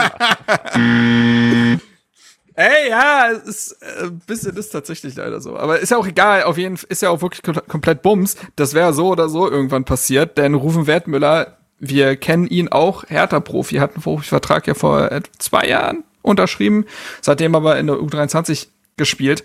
Und der hat sich ja jetzt ja leider das Kreuzband gerissen. Davon hatten wir ja schon erzählt letzte Woche. Und was macht man mit so viel Langeweile? Man macht einen Twitter-Account auf. Vollkommen klar. Und dort muss man ja wirklich sagen, liefert Wertmüller richtig ab. Also, also äh, das Ziel ist so ein bisschen, die Leute auf, äh, mitzunehmen auf dieser Reise zurück äh, in den Fußball, aber auf eine sehr humorvolle Art. Also ich musste schon mehrmals wirklich lachen bei seinen Posts. Das ist, ein- der hat einfach ein sehr gutes Gespür irgendwie dafür. Ich habe ja schon öfter hier erwähnt, dass ich, dass man mitbekommt, dass der nicht ganz doof ist, weil er sich auch mit Team, äh, mit Themen außerhalb des Fußballs beschäftigt. nicht Aber ganz hier beweist Hast das das noch mal. gehört, Rufen? Das ist äh, ein super Prädikat. Ja, das ist das Berlinerische, kannst nicht meckern. genau. Ähm, aber ein Fußballer, der Mann und Brecht zitieren kann, also pff, ja, das ist schon eher selten, würde ich mal sagen. Und oder hier, hier steht auch oder Rilke Abi. Also es, es ist für alles was zu haben, glaube ich, an der Stelle. Und das äh, vielleicht holen wir den noch mal hierher oder so. Der hätte jetzt Zeit. Genau. Das wäre witzig. Okay, gut. Dann sind wir jetzt aber durch. Nein, Nein, ein noch. letzter Satz. Ah ja. Ein Okay. letzter Satz. Einsatz. Jessica Nankam hat äh, sein Comeback gefeiert, zumindest auf dem Rasen. Ja, okay. Ähm, das ist der natürlich auch noch sehr erwähnenswert. die- Ja, ich finde schon. Nee, es war keine Ironie. Klang vielleicht so, so. aber war keine Ja, okay. Ironie. Okay, äh, Finde ich schon, dass es erwähnenswert ist. Äh, ist ja einfach eine schöne Geschichte. Zumal Mich es ja lange irgendwie so nebulös war, wie Genau, es jetzt bei ihm gerade mich halt. Ähm, von Hertha gab es da irgendwie nie eine richtige Info, muss man tatsächlich mal anmerken. Das finde ich ein bisschen komisch einfach, weil Mhm. man kann ja sagen, Leute, wir wissen es gerade selber nicht so genau, aber er fällt aus. Aber nicht mal sowas kam. Äh, letztendlich ist das über Kicker und so weiter dann nach außen gedrungen, dass er sich ja an dem Knie verletzt hat, wo er auch schon den Kreuzbandriss äh, hatte. Und ja, hatte dann eine Knie-OP und ist jetzt, äh, hat jetzt seine ersten Laufrunden auf dem Platz gedreht, was ja schon mal ein sehr schönes Zeichen ist, zeigt aber auch, es ist einfach noch ein langer Weg, aber die Anfänge sind halt gemacht und ich glaube, in diesem aktiven, aggressiven Fußball von Schwarz nach wie vor, das haben wir ja schon, glaube ich, auch in der Kaderanalyse und so weiter gesagt, da würde er super reinpassen und wäre eine tolle Alternative zu einem Konga. Mal sehen, wann er das dann wirklich auch sein kann. Aber ja, genau.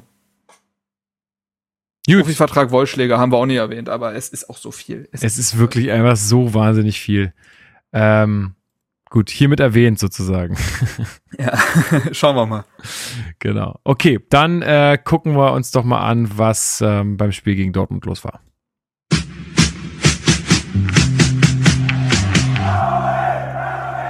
Spielanalyse.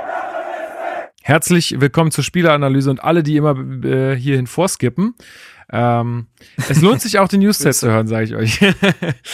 ähm, wir haben jetzt wieder alle Sichten vertreten, nämlich mit Benny, der im Stadion war, mit Marc, der vom Fernseher war und mit äh, mir, der auf dem Ärztekonzert war. Ähm, also ich habe will anmerken, es gab einige, die beim Spiel und beim Ärztekonzert waren, ne, Lukas? Das also, ist richtig, aber da musst du noch arbeiten. Das ist richtig, aber die kamen auch später und den haben wir quasi einen Platz freigehalten. So. Nee, ich weiß, ich weiß, ich weiß. Ähm, aber äh, es hat sich jemand gefreut, dass, äh, dass jemand meine Karte äh, benutzen konnte und das ist alles gut. Es war deswegen niemand weniger im Stadion sozusagen. War ähm, nicht ganz böse gemeint. Nee, ich weiß, ich weiß. Äh, also ich habe äh, nur die Highlights mir angucken können, ähm, habe da aber, glaube ich, auch ein ganz gutes Bild bekommen. Und ähm, ja, ähm, wir können ja vielleicht erstmal über die Aufstellung sprechen, denn ähm, das ist schon interessant, finde ich. Denn ähm, Sandro Schwarz hat drei Wechsel in der Startelf äh, vorgenommen. Einen hat er ja vornehmen müssen, denn Uremovic ist ja gesperrt. Ähm, dafür ist Marton Dardai reingekommen, das hattest du ja schon erwähnt. Marc. Ähm, allerdings gibt es auch noch zwei weitere Wechsel. Einmal Plattenhardt ist für Mittelstädt wieder in die Mannschaft gerückt, also da der mhm. Kapitän dann doch auf dem Platz. Und ähm, Schunjic musste für Boetios weichen. Ähm, ich finde, das ist, sind, sind jetzt zwei Wechsel, die nicht unbedingt zwingend nötig waren. Oder siehst du das anders, Marc? Hm. Ich fange mal mit dem man, den ich äh, tatsächlich noch einigermaßen verstehen kann, dass man Schunic rausnimmt, weil der jetzt gegen gegen Gladbach unglücklich agiert hat. Also war halt sehr durchwachsen, muss man sagen. Und er wurde irgendwann, finde ich, auch rausgenommen gegen Gladbach, weil es einfach nicht mehr sonderlich gut aussah und er dann doch zu viele Ballverluste im Spiel hatte. Und vielleicht waren das genau die Ballverluste, die man gegen Dortmund dann vermeiden wollte. Und mit Boetius wollte man dann noch mal ein spielerisches Element reinbringen, zumal Boetius in seinen beiden Kurzeinsätzen ja durchaus zugefallen wusste den Wechsel, den ich dann weniger verstehe und das ist dann eben, das ist dann eben auch durch die Leistung im Spiel dann auch unterstrichen worden, ist, dass Plattenhardt direkt nach seiner Verletzung Mittelstädt, der eben zwei Spiele für ihn in der Startelf stand, wieder reingekommen ist. Ja, hat man sich eben für den Kapitän entschieden. Mittelstädt, ja, wir wissen es, wir haben es auch besprochen letzte Woche, dass er gegen Gladbach den Elfmeter pro produziert hatte, abseits dessen aber ein gutes Spiel gemacht hatte und auch das Spiel davor war total in Ordnung. Aber ja, dann ist es vielleicht noch nicht die auf Neudeutsch Sample Size, also die mhm. Anzahl an Spielen, die gereicht hat, um da den Eindruck so zu festigen, dass man sagt, und dafür muss jetzt Plattenhardt aber auf die Bank. Ja, das kann durchaus sein. Äh, also es ist zumindest das, was äh, Sinn ergibt. So. Ähm, ja, bei Dortmund ja modest, muss man sich auch erstmal gewöhnen an den Anblick irgendwie im äh, schwarz-gelben mhm. Trikot. Ist ja bisher noch nicht so richtig auf Touren gekommen bei denen. Ähm, ja, und äh, gut, sollte sich alles ändern in diesem Spiel. Ähm, Benny, wie. Äh, ganz kurz, sorry. das war doch vorprogrammiert, oder? Natürlich, es ist immer ja, vorprogrammiert. Klar. Also, das ist jetzt schon wieder hier Fatalismus, aber äh, Nee. Nee, das war nicht, also Hertha hat auch 7-1 gewinnen können und Modest hätte dieses eine Tor geschossen. Also, das war irgendwie, wusste ich, man träumt schon von diesem Brillenjubel bei ihm. Ich Hab jetzt auch gerade mal sehen. nachgeguckt. Der hat nur gegen Stuttgart und Frank äh, Frankfurt eine bessere Quote. Ja. Weiß nicht, warum Patrick man den. Schick wird auch übernächste Woche gegen uns sein erstes Saisontor machen. Ja, natürlich. Ähm, Benny, wie ist ein Hertha ins Spiel gekommen? Ich habe in, in irgendeiner WhatsApp-Gruppe nur gelesen, wow, die sind ja wieder richtig da. In Bezug auf Hertha. Also Ja, und ich nicht würd- ironisch gemeint. Ja, ich würde noch mal eine Sache zu der Dortmunder Aufstellung sagen, weil Sali Özcan, glaube ich, sein Startelfdebüt oder allgemein seine, seine ersten Minuten jetzt hatte für Dortmund und ohne viel vorweggreifen zu wollen, war das für uns nicht gut, dass er gespielt hat. ähm, Weil der wirklich ein, ein saustarkes Spiel gemacht hat und ja auch die Vorlage dann gegeben hat. Ähm, aber dazu später mehr. Wir sind gut reingekommen, ja. Also die ersten 10, 15 Minuten waren wir, finde ich, das aktivere und bessere Team. Ist halt immer die, die Stadionsicht, klar, aber ich war sehr angetan. Kenny hat ja auch schon relativ früh, irgendwie dritte, vierte Minute, einen Schuss, der komisch abgefälscht wird und sich vermutlich bei, bei der Hälfte der Bundesliga-Keeper dann reingesenkt hätte. Nun ist Gregor Kobel leider auch kein ganz schlechter ja. ähm, hat auf äh, Sofascore nach Marc-Oliver Kempf die beste Note des Spiels bekommen und hat den sehr stark gehalten, sonst hätten wir wieder so einen Blitzstart wie gegen Frankfurt gehabt. Und da hat man sich erstmal gedacht, äh, das könnte heute was werden. Leider, wie gesagt, nur 10, 15 Minuten. Dann hat sich das Blatt langsam gewendet und Dortmund hatte zunehmend Ballbesitz, Spielkontrolle und sich Chancen herausgespielt. Mhm. Und dann äh, geht's ja auch dann schon in der 15. Minute mit dem ersten Lattenschuss äh, los, äh, Marc. Ja, damit wurde so die Phase der schwarz-gelben Dominanz eingeleitet, wenn man so will. Also ich fand auch davor in den ersten 10 bis 15 Minuten hat Hertha ein sehr, sehr starkes Spiel gemacht, kam sehr gut rein, hat an sich an die starke Leistung gegen Gladbach angeknüpft, man hat auffällig hochgepresst, man hat wieder typisch die, sehr schnell die Tiefe gesucht. Das war einfach eine erstklassige Körpersprache und eine sehr gute Haltung, die man irgendwie zum Spiel hatte.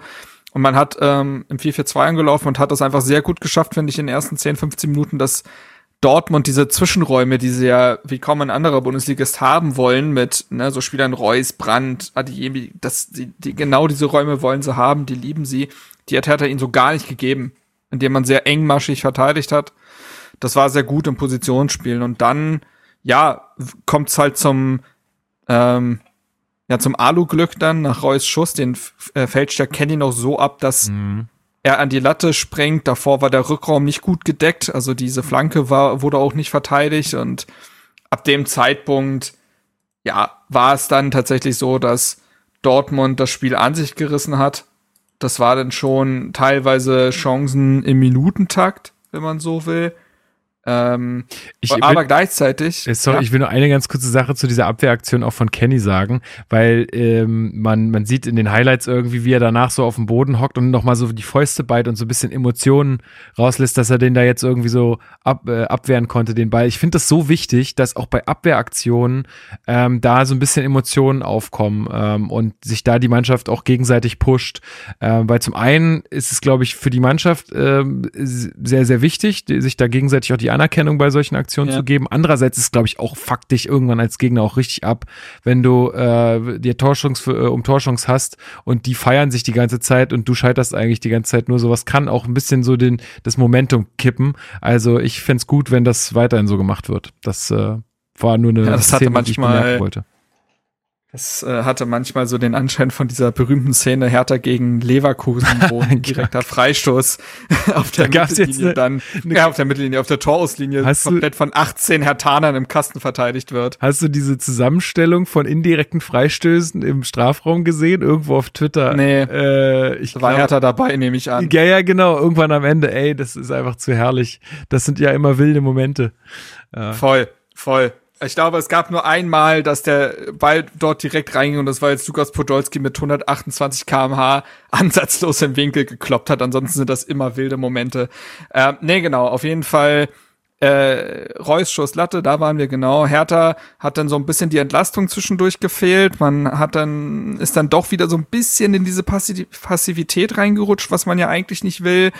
Aber ich glaube, die Spieler waren auch ein bisschen davon beeindruckt, dass der BVB einfach zwingender war, als sie es ja noch gegen Bremen gewesen sind. Also das hatte ich ja auch, glaube ich, letzte Woche gesagt, dass man eigentlich nicht gegen eine Topmannschaft spielen will, nachdem sie verloren hat. Weil meistens sind die Sinne dann geschärft und ich fand Dortmund sehr viel griffiger und sehr viel zielstrebiger am Angriff. Die haben auch Modest viel besser einbinden können. Und in der 19. Minute wird der Pfosten beispielsweise getroffen. Dann gibt es nur drei Minuten später die Glanzparade von Christensen gegen Modest. Und wieder dann eine große Chance drei Minuten später, nachdem Martin Dada, der in meinen Augen gar kein schlechtes Spiel gemacht hat, aber in dem Moment hat er einen katastrophalen Fehlpass gespielt und die Chance vom Modest eingeleitet. Also da in diesen Minuten war es echt im Minutentakt, die, diese Torchancen und da hätte es auch schon viel früher 0 zu 1 stehen können.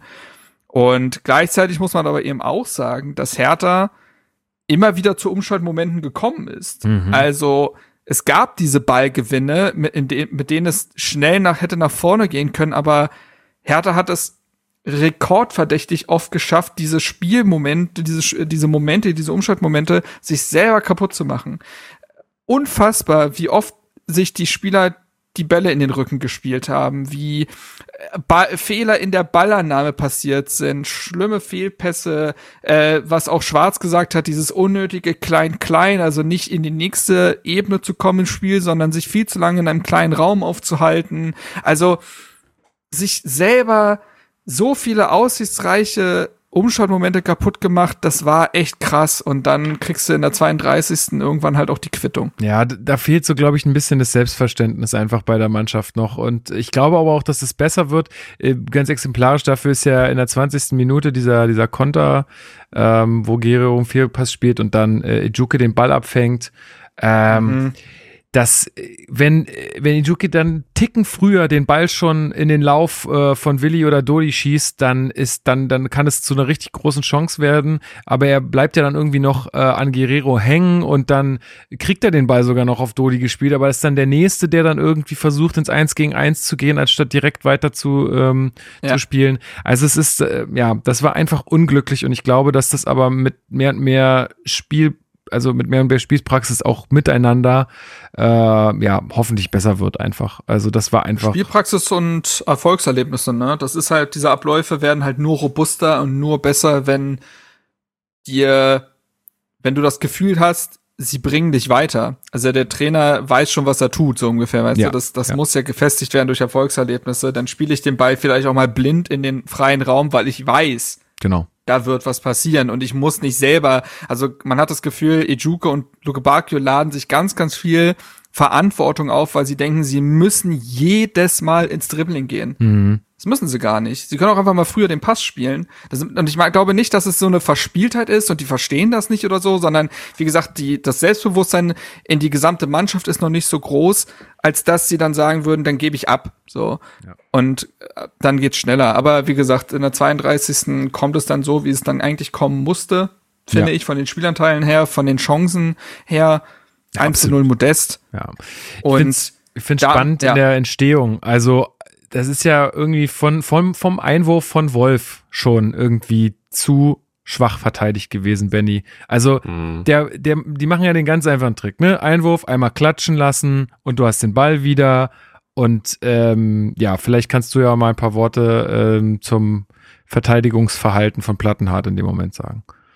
Ja, sehr gerne. Ich würde das glatt ausweiten auf, auf das gesamte Spiel und vielleicht mal allgemein über das zum Anlass nehmen, um über Plattenhardt zu sprechen, weil der einfach, man muss es so hart sagen, schlechter, aus meiner Sicht zwar deutlich schlechter war als Mittelstädt in den letzten beiden Spielen. Er hatte große Probleme das gesamte Spiel gegenüber gegen Marius Wolf, der jetzt vielleicht nicht der beste Flügelverteidiger der Bundesliga ist. Also der er hat seine Qualitäten, aber ist ja nicht so, dass Marius Wolf unverteidigbar wäre.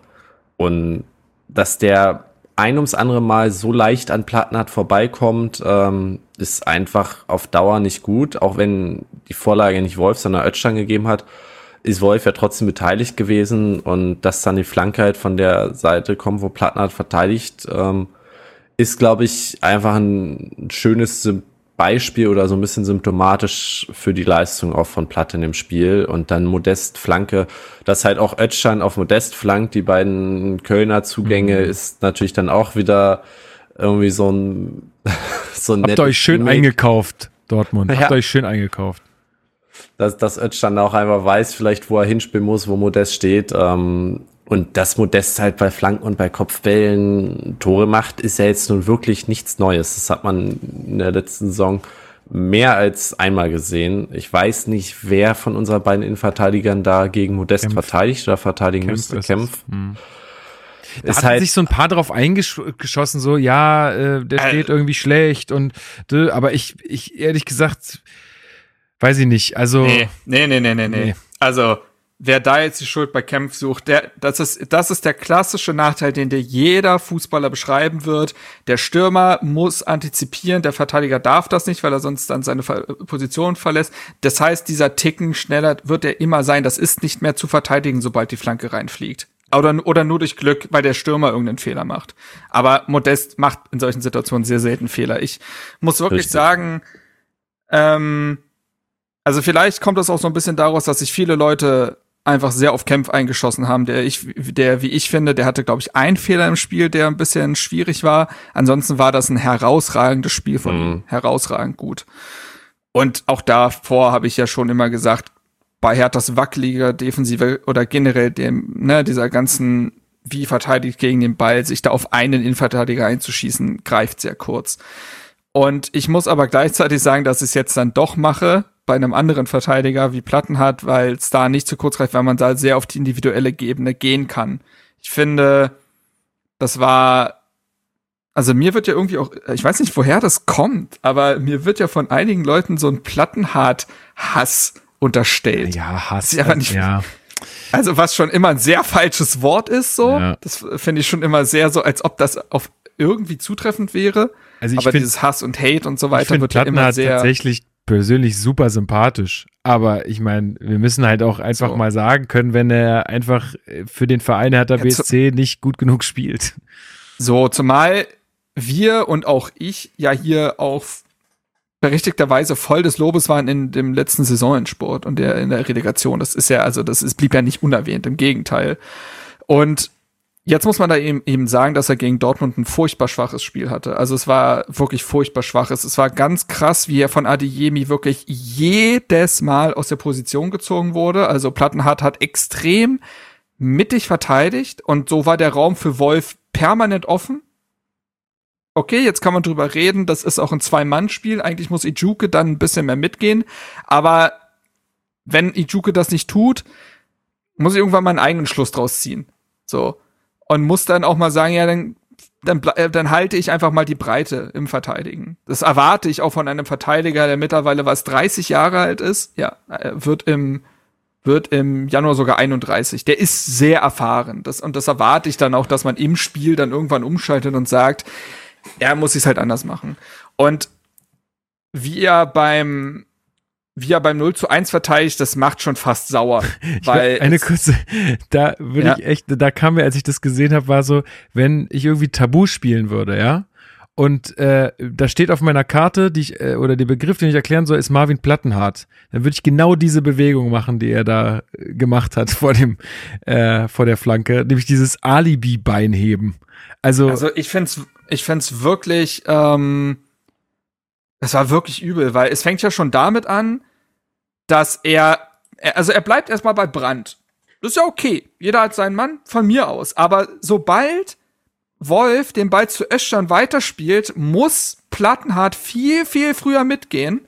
Er muss das viel früher erkennen, die Situation. Östern da flanken und wie Plattenhardt dann wirklich, also, äh, ich, ich will halt nicht gemein sein oder so, aber wirklich alibimäßig, ohne jegliche Körperspannung, so hochspringt nach dem Motto, jetzt stelle ich die Flanke, oh nein, sie rutscht durch, naja. ja, genau, hm.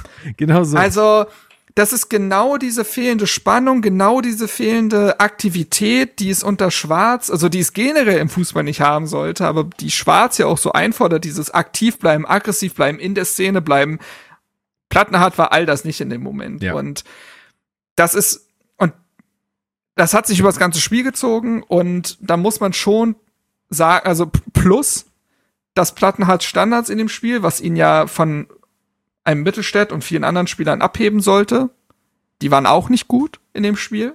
Also dieses Alleinstellungsmerkmal, was Plattenhardt hat und was er auch im Saisonendsport ja teilweise brillant auf den Rasen gezaubert hat, das war wieder nicht da. Also die ruhenden Bälle waren einfach nicht gut in dem Spiel in der Regel. Und die Wege nach vorne macht er zwar mit und dann leitet er manchmal vielleicht sogar was ein, aber es ist mir dann doch oft auch zu wenig zielstrebig. Es sind auch diese Alibi-Abläufe, die jeder seit 25 Jahren von Linksverteidigern kennt und keine eigene Initiative, kein sich wirklich anbieten, sondern ja, ich überlaufe jetzt, aber boah.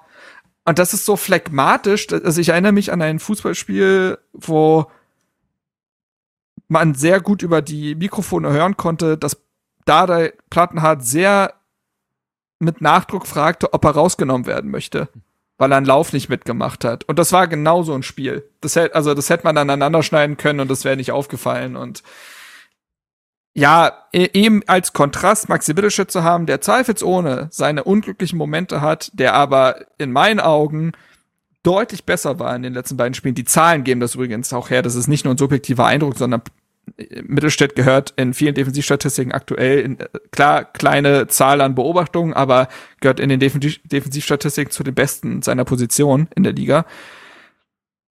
Und ist nach vorne hin noch zielstrebiger, finde ich, und ein bisschen unausrechenbarer.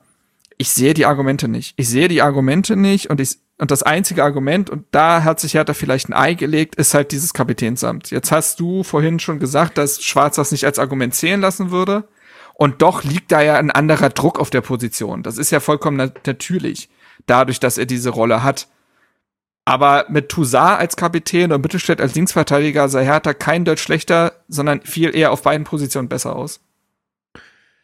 Ja. ja, da bin ich auch echt gespannt, ob er dann zu seinem Wort steht und sagt, er richtet sich nach der Leistung, weil ich muss sagen, bis jetzt hat mich Sandro Schwarz auch in der Hinsicht positiv überrascht, dass er meist Aufstellungen gewählt hat, wo ich sage, die kann ich absolut nachvollziehen und die, die finde ich irgendwie immer haben, haben ihre Berechtigung. Das war unter Maga zum Teil noch ganz anders.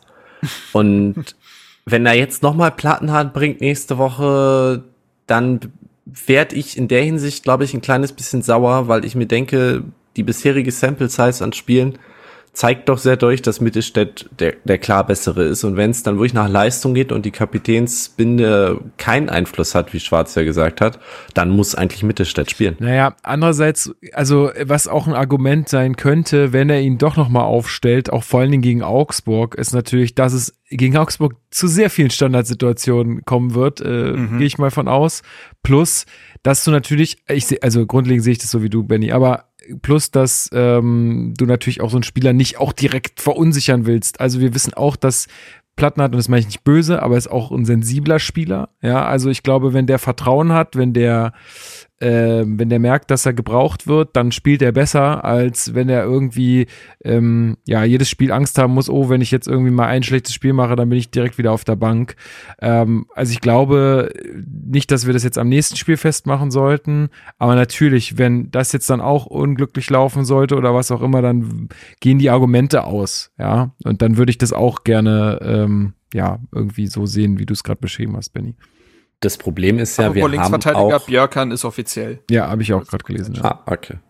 Das Problem ist ja, wir haben jetzt dadurch, dass Boyata weg ist, solange Rochel jetzt nicht spielen sollte, kaum Spieler, die Standards sinnvoll verwerten können, finde ich. Also ich weiß halt nicht, ob das so sinnvoll ist, so sehr auf die Standards zu gehen, die ja noch dazu, wie Marco schon erwähnt hat, jetzt gegen Dortmund nicht stark waren. Und ich hätte dann lieber den Verteidiger, der halt deutlich aktiver ist. Und wir kommen noch zu Augsburg. Ich glaube, die kannst du auch unter ihrem aktuellen Trainer durchaus bestrafen, indem du halt ins Gegenpressing gehst, indem du schnell aktiv nach vorne gehst. Und da ist halt Mittelstädt einfach der, der deutlich bessere Spieler. Sehe ich. Was soll ich dazu sagen? ähm, eine Situation gab es noch, äh, die ganz interessant war. Christensen verliert rechts außen äh, den Ball. Also ich glaube, es war die Situation, die du meintest, Marc, dass er da einmal äh, sehr unsicher war, beziehungsweise da fast das 2 zu 0 durch Modest äh, ja, mehr oder weniger verschuldet hätte. Aber ansonsten, ich glaube, da können wir auch ein bisschen vorgreifen auf das Ende des, Spiel, des Spiels oder auf die gesamte Zeit. Christen sind eine echt gute Partie gemacht mit echt guten Paraden auch. Äh, ansonsten ein sicherer Rückhalt, finde ich schon mal ähm, als, ähm, ja, als Fazit der Partie sehr, sehr gut, dass man da jetzt äh, einen Entwicklungsschritt gesehen hat oder einfach mhm. eine, eine, ja, einen sichereren Christensinn als jetzt noch in den vergangenen Partien. Das hat mich sehr gefreut. Absolut. Über, also fünf Paraden gezeigt in der Partie. was als Parade dann letztendlich zählt, aber da waren ja auch wirklich Ja. einige äh, sehr gut, wie auch schon die, die ich erwähnt hatte gegen Modest. Das, also wie er sich da streckt, das ist schon sehr, sehr stark. Ähm, und er und Kempf haben ja schon Dortmund teilweise eben zur Verzweiflung geführt. Das lässt natürlich kein so gutes Licht auf die allgemeine Defensivstruktur dann vielleicht scheinen, dass es dann immer, dass es auf den Torhüter ankommen muss oder auf einen Kämpf, der auf der Linie klärt. Also das ist ja dann das letzte Mittel. Das sollte eigentlich besser vorher verteidigt werden. Gleichzeitig wissen wir, wenn Dortmund in Schwung kommt, wird's für jede Mannschaft schwer. Du kannst dann nicht alles verteidigen, das geht nicht. Also Reus, Bellingham, Brandt, das sind dann so starke Instinktfußballer, wenn die ein bisschen ins ähm, Neudeutsch Ballen kommen, dann äh, dann wird's halt, dann wird's halt richtig Ja, schwer. das ist so. so oft, wenn wir über Dortmund und Hertha sprechen, ne? Wir sagen eigentlich immer, ey, du musst halt die Tore auch machen. Äh, weil du wirst irgendwie ein Tor fangen bei der Offensivpower, die die haben. Aber wo Dortmund halt wahnsinnig anfällig ist, und das hat man hier gegen Dortmund, äh, gegen äh, Bremen gesehen noch letzte Woche, ist, wenn die Umschaltmomente dann richtig ausgespielt werden. Dann sind sie anfällig. Aber das haben wir in diesem Spiel einfach nicht geschafft. Ähm, ja, Halbzeitfazit. Ich denke mal, die äh, Führung für Dortmund auf jeden Fall verdient. Ähm, haben wir schon gesagt, ein guter Beginn von Hertha, dann in die Passivität irgendwie verfallen, die äh, Kontersituation oder die Umschaltsituation nicht gut genug ausgespielt. Wie war es in der zweiten Halbzeit, Benny? Ähm, hat sich da irgendwie was getan? Es gab ja keine Wechsel. Ähm, hat sich da irgendwie die Mannschaft anders angeschickt, ähm, in die zweite Halbzeit zu kommen oder ging es eigentlich genauso weiter? Ja, ich würde erstmal das aufgreifen wollen, dass es keine Wechsel gab, weil ich das so oder so angesprochen hätte. Ähm, ich fand Jean-Paul Boetius leider erschreckend schwach in dem Spiel. Der hat ja jeweils nach Einwechslung bei Frankfurt und Gladbach durchaus angedeutet, was er kann. Hat in diesem Spiel, war er gefühlt entweder unsichtbar oder hat keinen Ball an den Mann bekommen. Ich glaube, das ist auch ein relativ großer Faktor dafür, dass Hertha in diesen Umschaltsituationen allgemein nicht gut war, weil mit Boetius einfach ein Spieler nicht existent war, den es genau dafür braucht, dem du halt nach der Balleroberung erster Pass geht auf Boetius und der spielt ihn weiter in die Spitze, auf die Außen. Und wenn dir dieses Element halt fehlt, wird's schwierig. Und ich hätte mir gewünscht, dass man den schon zur Halbzeit auswechselt. Der ist ja dann zur 55. gegangen für Jovetic, der das meiner Meinung nach deutlich besser gemacht hat. Ähm, und grundsätzlich ist man dann aber solide in die zweite Halbzeit gekommen, finde ich. Man hat zu Beginn nicht mehr, also in meiner Wahrnehmung im Stadion nicht mehr so viele Chancen zugelassen wie noch so zwischen der 30. und 45. Sprich, in der ersten Halbzeit war jetzt nach vorn aber weiterhin einfach viel zu ungenau, überhaupt nicht zwingend und hat jetzt auch nicht die große Anzahl an eigenen Abschlüssen. Ja, kann, kann ich nur, kann ich nur unterschreiben.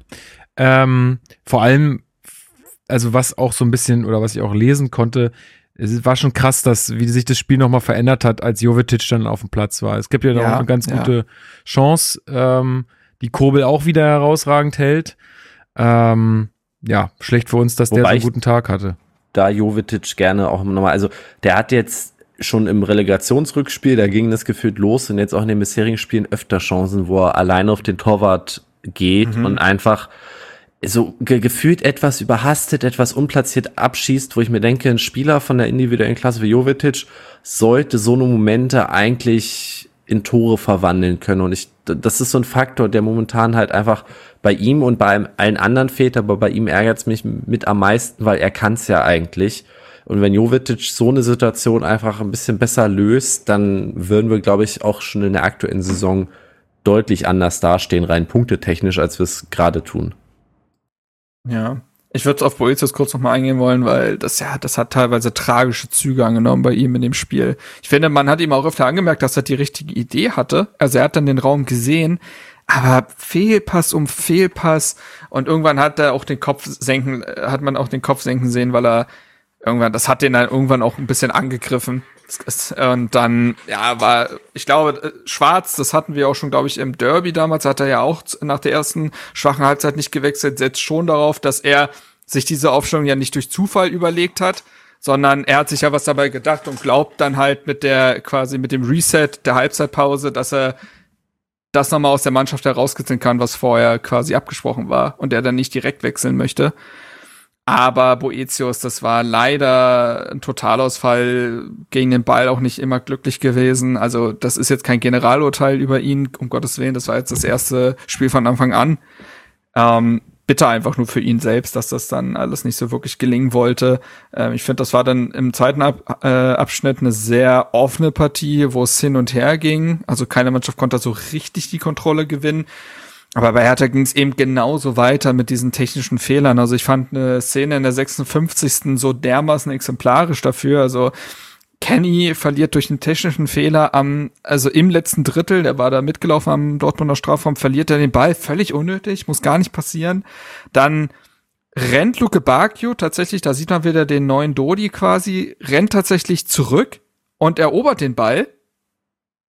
Nur damit Hertha den eigenen Umschaltmoment, der daraus entsteht, wieder schlampig verspielt. Also es war, es war wirklich. Es hat sich so durch die Partie gezogen. Es, ne? es war zum Haare raufen, es war echt zum Verzweifeln und ähm, also sobald es irgendwie ins letzte Drittel gehen musste bei Hertha, hat's hat's die Mannschaft komplett verlassen und klar, Ijuka hat Spaß gemacht mhm. und Luke Bakio war auch nicht schlecht, aber da merkt man dann doch, dass teilweise die Bindung ein bisschen fehlt oder die Entscheidungsfindung nicht richtig passt. Dadurch hing ja auch ein, äh, ein Konga extrem in der Luft. Der hat ja, der hat ja keine gefährliche Szene produziert. Das, der hat mir eher leid getan. Also da kam gar kein Ball für ihn. Mhm. Ähm, der war dann auch von den beiden Dortmunder Innenverteidigern einfach, die hatten den im Griff. Also ist ja am Ende des Tages stehen da Hummels und Schlotterbeck. Die wissen schon, was sie da beruflich tun.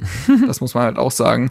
Und ja, so, und gleichzeitig muss man eben auch sagen, dass es dann zum Ende hin, also es kann, du kannst beide Geschichten erzählen. Du kannst sagen, dass Hertha das Spiel offen hält und teilweise sogar noch mal zu richtig guten Chancen kommt. Beispielsweise wäre es ja fast zur Geschichte des Spieltags gekommen, ja. als Marco Richter in der 75. reinkommt für Luke Bacchio, Boateng auch für Serda, aber das ist nebensächlich. Und vier Minuten später haut er das Ding an die Latte. Ja, das war wieder, auch wieder Kobel. Junge, wie kann ja. man denn so krass sein? Oh. Ja, 1,94 und der hat eine Spannweite wie ein Weißseeadler, habe ich Absurd, das Gefühl. So, also wirklich. das ist völlig absurd und kommt da auch noch mal ran.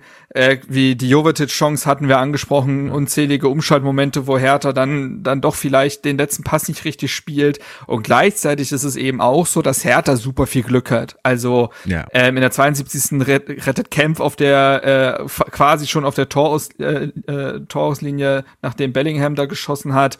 Ähm, oft steht da so ein Gewusel im Hertha Strafraum, wo dann irgendwie nochmal geklärt werden kann und Dortmund aber gerade so um den Abschluss gebracht wurde. Also das ging dann wirklich hin und her und Hertha hat alles nochmal gegeben, finde ich, in der zweiten Halbzeit. Da war die Einstellung absolut wieder vorhanden. Also das kannst du der Mannschaft mittlerweile einfach nicht mehr abreden. aber ja, ach so, 63., 83., 86. hält ja Christensen auch noch zweimal gut. Mhm. Und dann ist das Spiel halt vorbei und man denkt sich, ja, ich habe es ja in meinem Artikel für den RBB geschrieben, da ist so so viel hätte, wäre, könnte dabei, dass es einen wahnsinnig macht.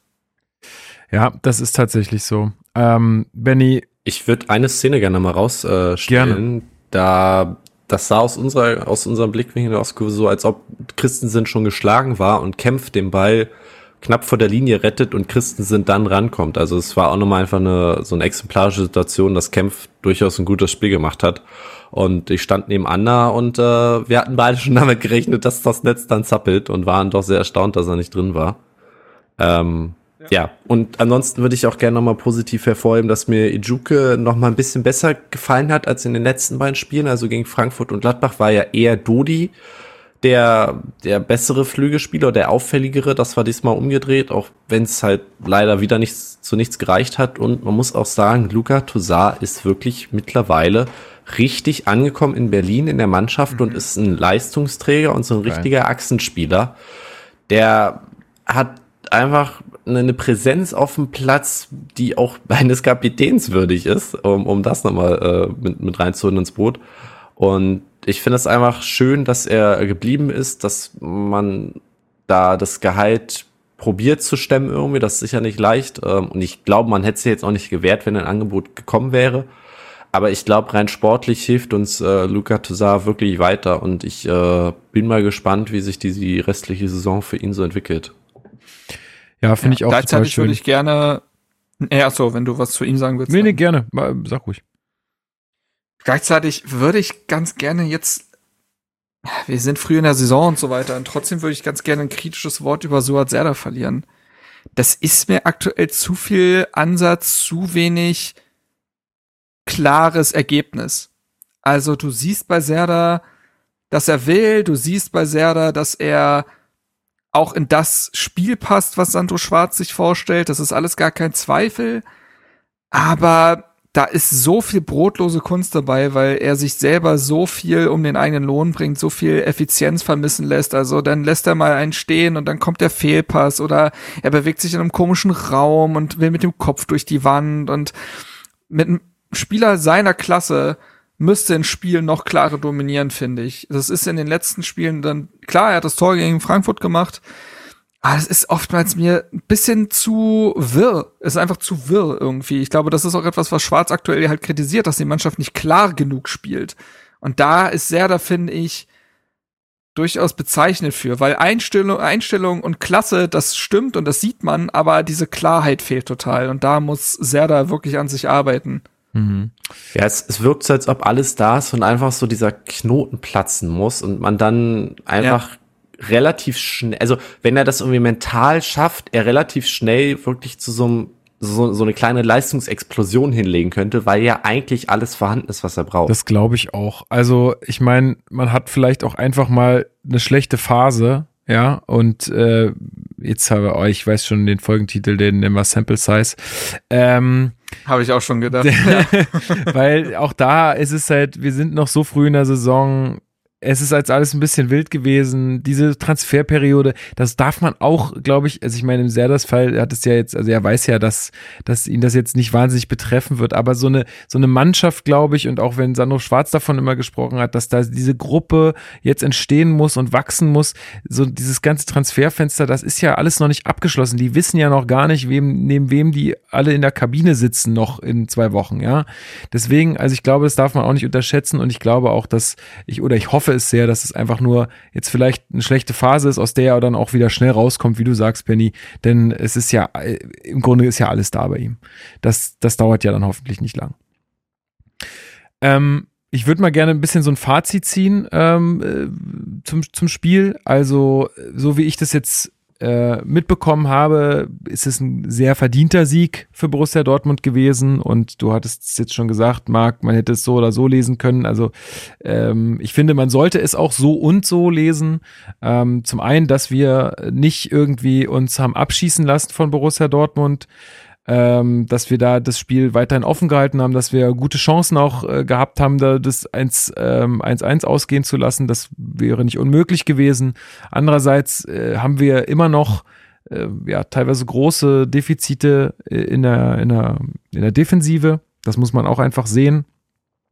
Ähm, aber es ist ja am Ende auch der prognostizierte Verlauf gewesen, den wir, den wir jetzt gerade sehen in dieser Anfangszeit der Saison, dass wir einfach gegen super starke Mannschaften, auch wenn Dortmund jetzt gegen Bremen äh, da keine gute Figur gemacht hat, aber diese Mannschaft ist ja äh, auf dem Papier wahnsinnig gut besetzt, ähm, dass wir jetzt äh, ja nach diesen ersten Spielen nicht wahnsinnig viele Punkte haben. Das war ja abzusehen und es war ja nur nicht abzusehen, wie werden wir diese Spiele gestalten.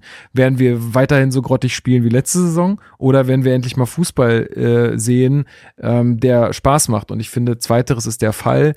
Wir sehen zwar eine Punkteausbeute, die uns alle nicht zufrieden stellt. Auch äh, Sandro Schwarz hat es in der Pressekonferenz nach dem Spiel gesagt. Er ist natürlich nicht zufrieden, aber man muss halt auch einfach sehen, was, was dieses Team für eine Weiterentwicklung äh, vollzogen hat äh, gegenüber letzter Saison. Und das ist ist äh, krass.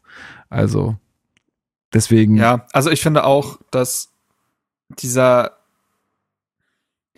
also ich finde, dass Hertha einen wirklichen Mentalitätswechsel aktuell vollzieht. Wie oft haben wir letzte Saison gesagt, dass man sich den Spielverlauf einfach, dass man den Spielverlauf so apathisch hat über sich ergehen lassen. So.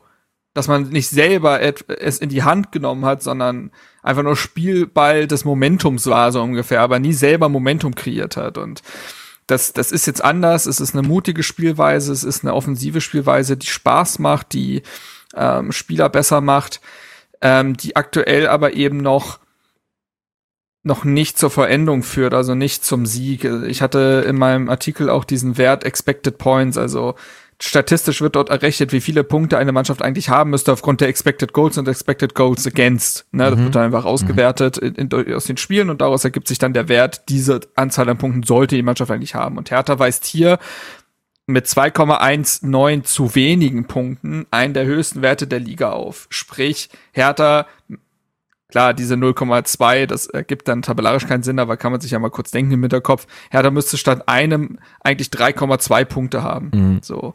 Und dann würde jemand, würde man auch gar nicht so doll meckern. Klar, davon kann man sich am Ende eben nichts kaufen. Das muss man ja eben auch sagen. Und glaube ich, es ist einfach letztendlich weiterhin dieses Zitat, was man von Sandro Schwarz bemühen muss, ist, dass man sich von den Ergebnissen nicht, nicht blenden lassen darf. Auf der anderen Seite ist es eben auch das, was er sagt, man muss kritisch bleiben. Denn es gibt ja Punkte, die dazu geführt haben, es ist, es ist ja nicht vom Himmel gefallen, die Ergebnisse. Du kannst an deiner eigenen Effizienz schrauben, vorm Tor, aber auch generell in Angriffssituationen, ne, dass du diese Schärfe einfach reinbekommst. Defensiv ist es nach wie vor so, dass Hertha noch kein Spiel in der Saison defensiv souverän agiert hat. Mhm. So, das, das ist einfach so. Also du kannst ja immer noch Faktoren beeinflussen und das musst du weiterhin kritisch beurteilen und es ist trotzdem so, das sage ich jetzt einfach mal, da bin ich vielleicht der Böse im Raum, aber auf der auf dem Spiel gegen jetzt Augsburg liegt dann doch ein bisschen Druck. Ey, denn ich, ich bin da total bei dir, ne? auch nur um mal zu erwähnen, was danach folgt. Ein, ein insgesamt doch starkes Leverkusen, da darf man sich nicht von den Ergebnissen blenden lassen. Die spielen keine schlechte Saison und haben jetzt auch gewonnen, also der Knoten ist wahrscheinlich auch geplatzt. Mainz 05, gut in die Saison gekommen. So, und Hertha tut sich gegen Mainz immer schwer. Hm. Hoffenheim, finde ich nicht einfach. Nee. Freiburg, und Leipzig. Ja, heftig. So, und da musst du jetzt eigentlich gegen Augsburg gewinnen, einfach um dir selber den Druck nehmen zu müssen und um diese Spiele einfach entspannter angehen zu können. Das muss jetzt sein. Also zumal Augsburg, das ist eben wir auch lustig, Augsburg hat. Wir gehen jetzt schon wieder so sehr in die in den Ausblick rein. Äh, sorry. Ähm, ja, das, das stimmt. Ähm, Aber lass, mich den Satz nur kurz ja. beenden, ähm, sonst bleibt er so im Raum stehen. Augsburg hat übrigens drei Punkte aktuell und die sind auch statistisch übrigens zu viel. Also, ähm, okay. Die sind nicht gut. Und das ist wieder der Fall von, wenn du Augsburg nicht schlägst, wen dann? Ja, das ist korrekt. Benny, möchtest du noch irgendwie was ähm, zum Spiel loswerden? Irgendwie? Ja, ich ärgere mich tatsächlich, also über das Spiel deutlich mehr als über die bisherigen, ähm, weil Dortmund ist der verdiente Sieger, da gibt es, glaube ich, wenig Zweifel dran. Hertha war aber auch wieder schlechter als die letzten Wochen und man hat nur mit 1-0 verloren und irgendwie spukt dieser Gedanke in meinem Kopf rum. Wenn man das abgerufen hätte, was man gegen Gladbach und Frankfurt abgerufen hat, wäre hier durchaus ein bisschen was mehr drin gewesen und das ärgert mich halt deshalb, weil Hertha in den letzten Wochen gezeigt hat, sie können es besser als das, was sie gegen Dortmund gemacht haben.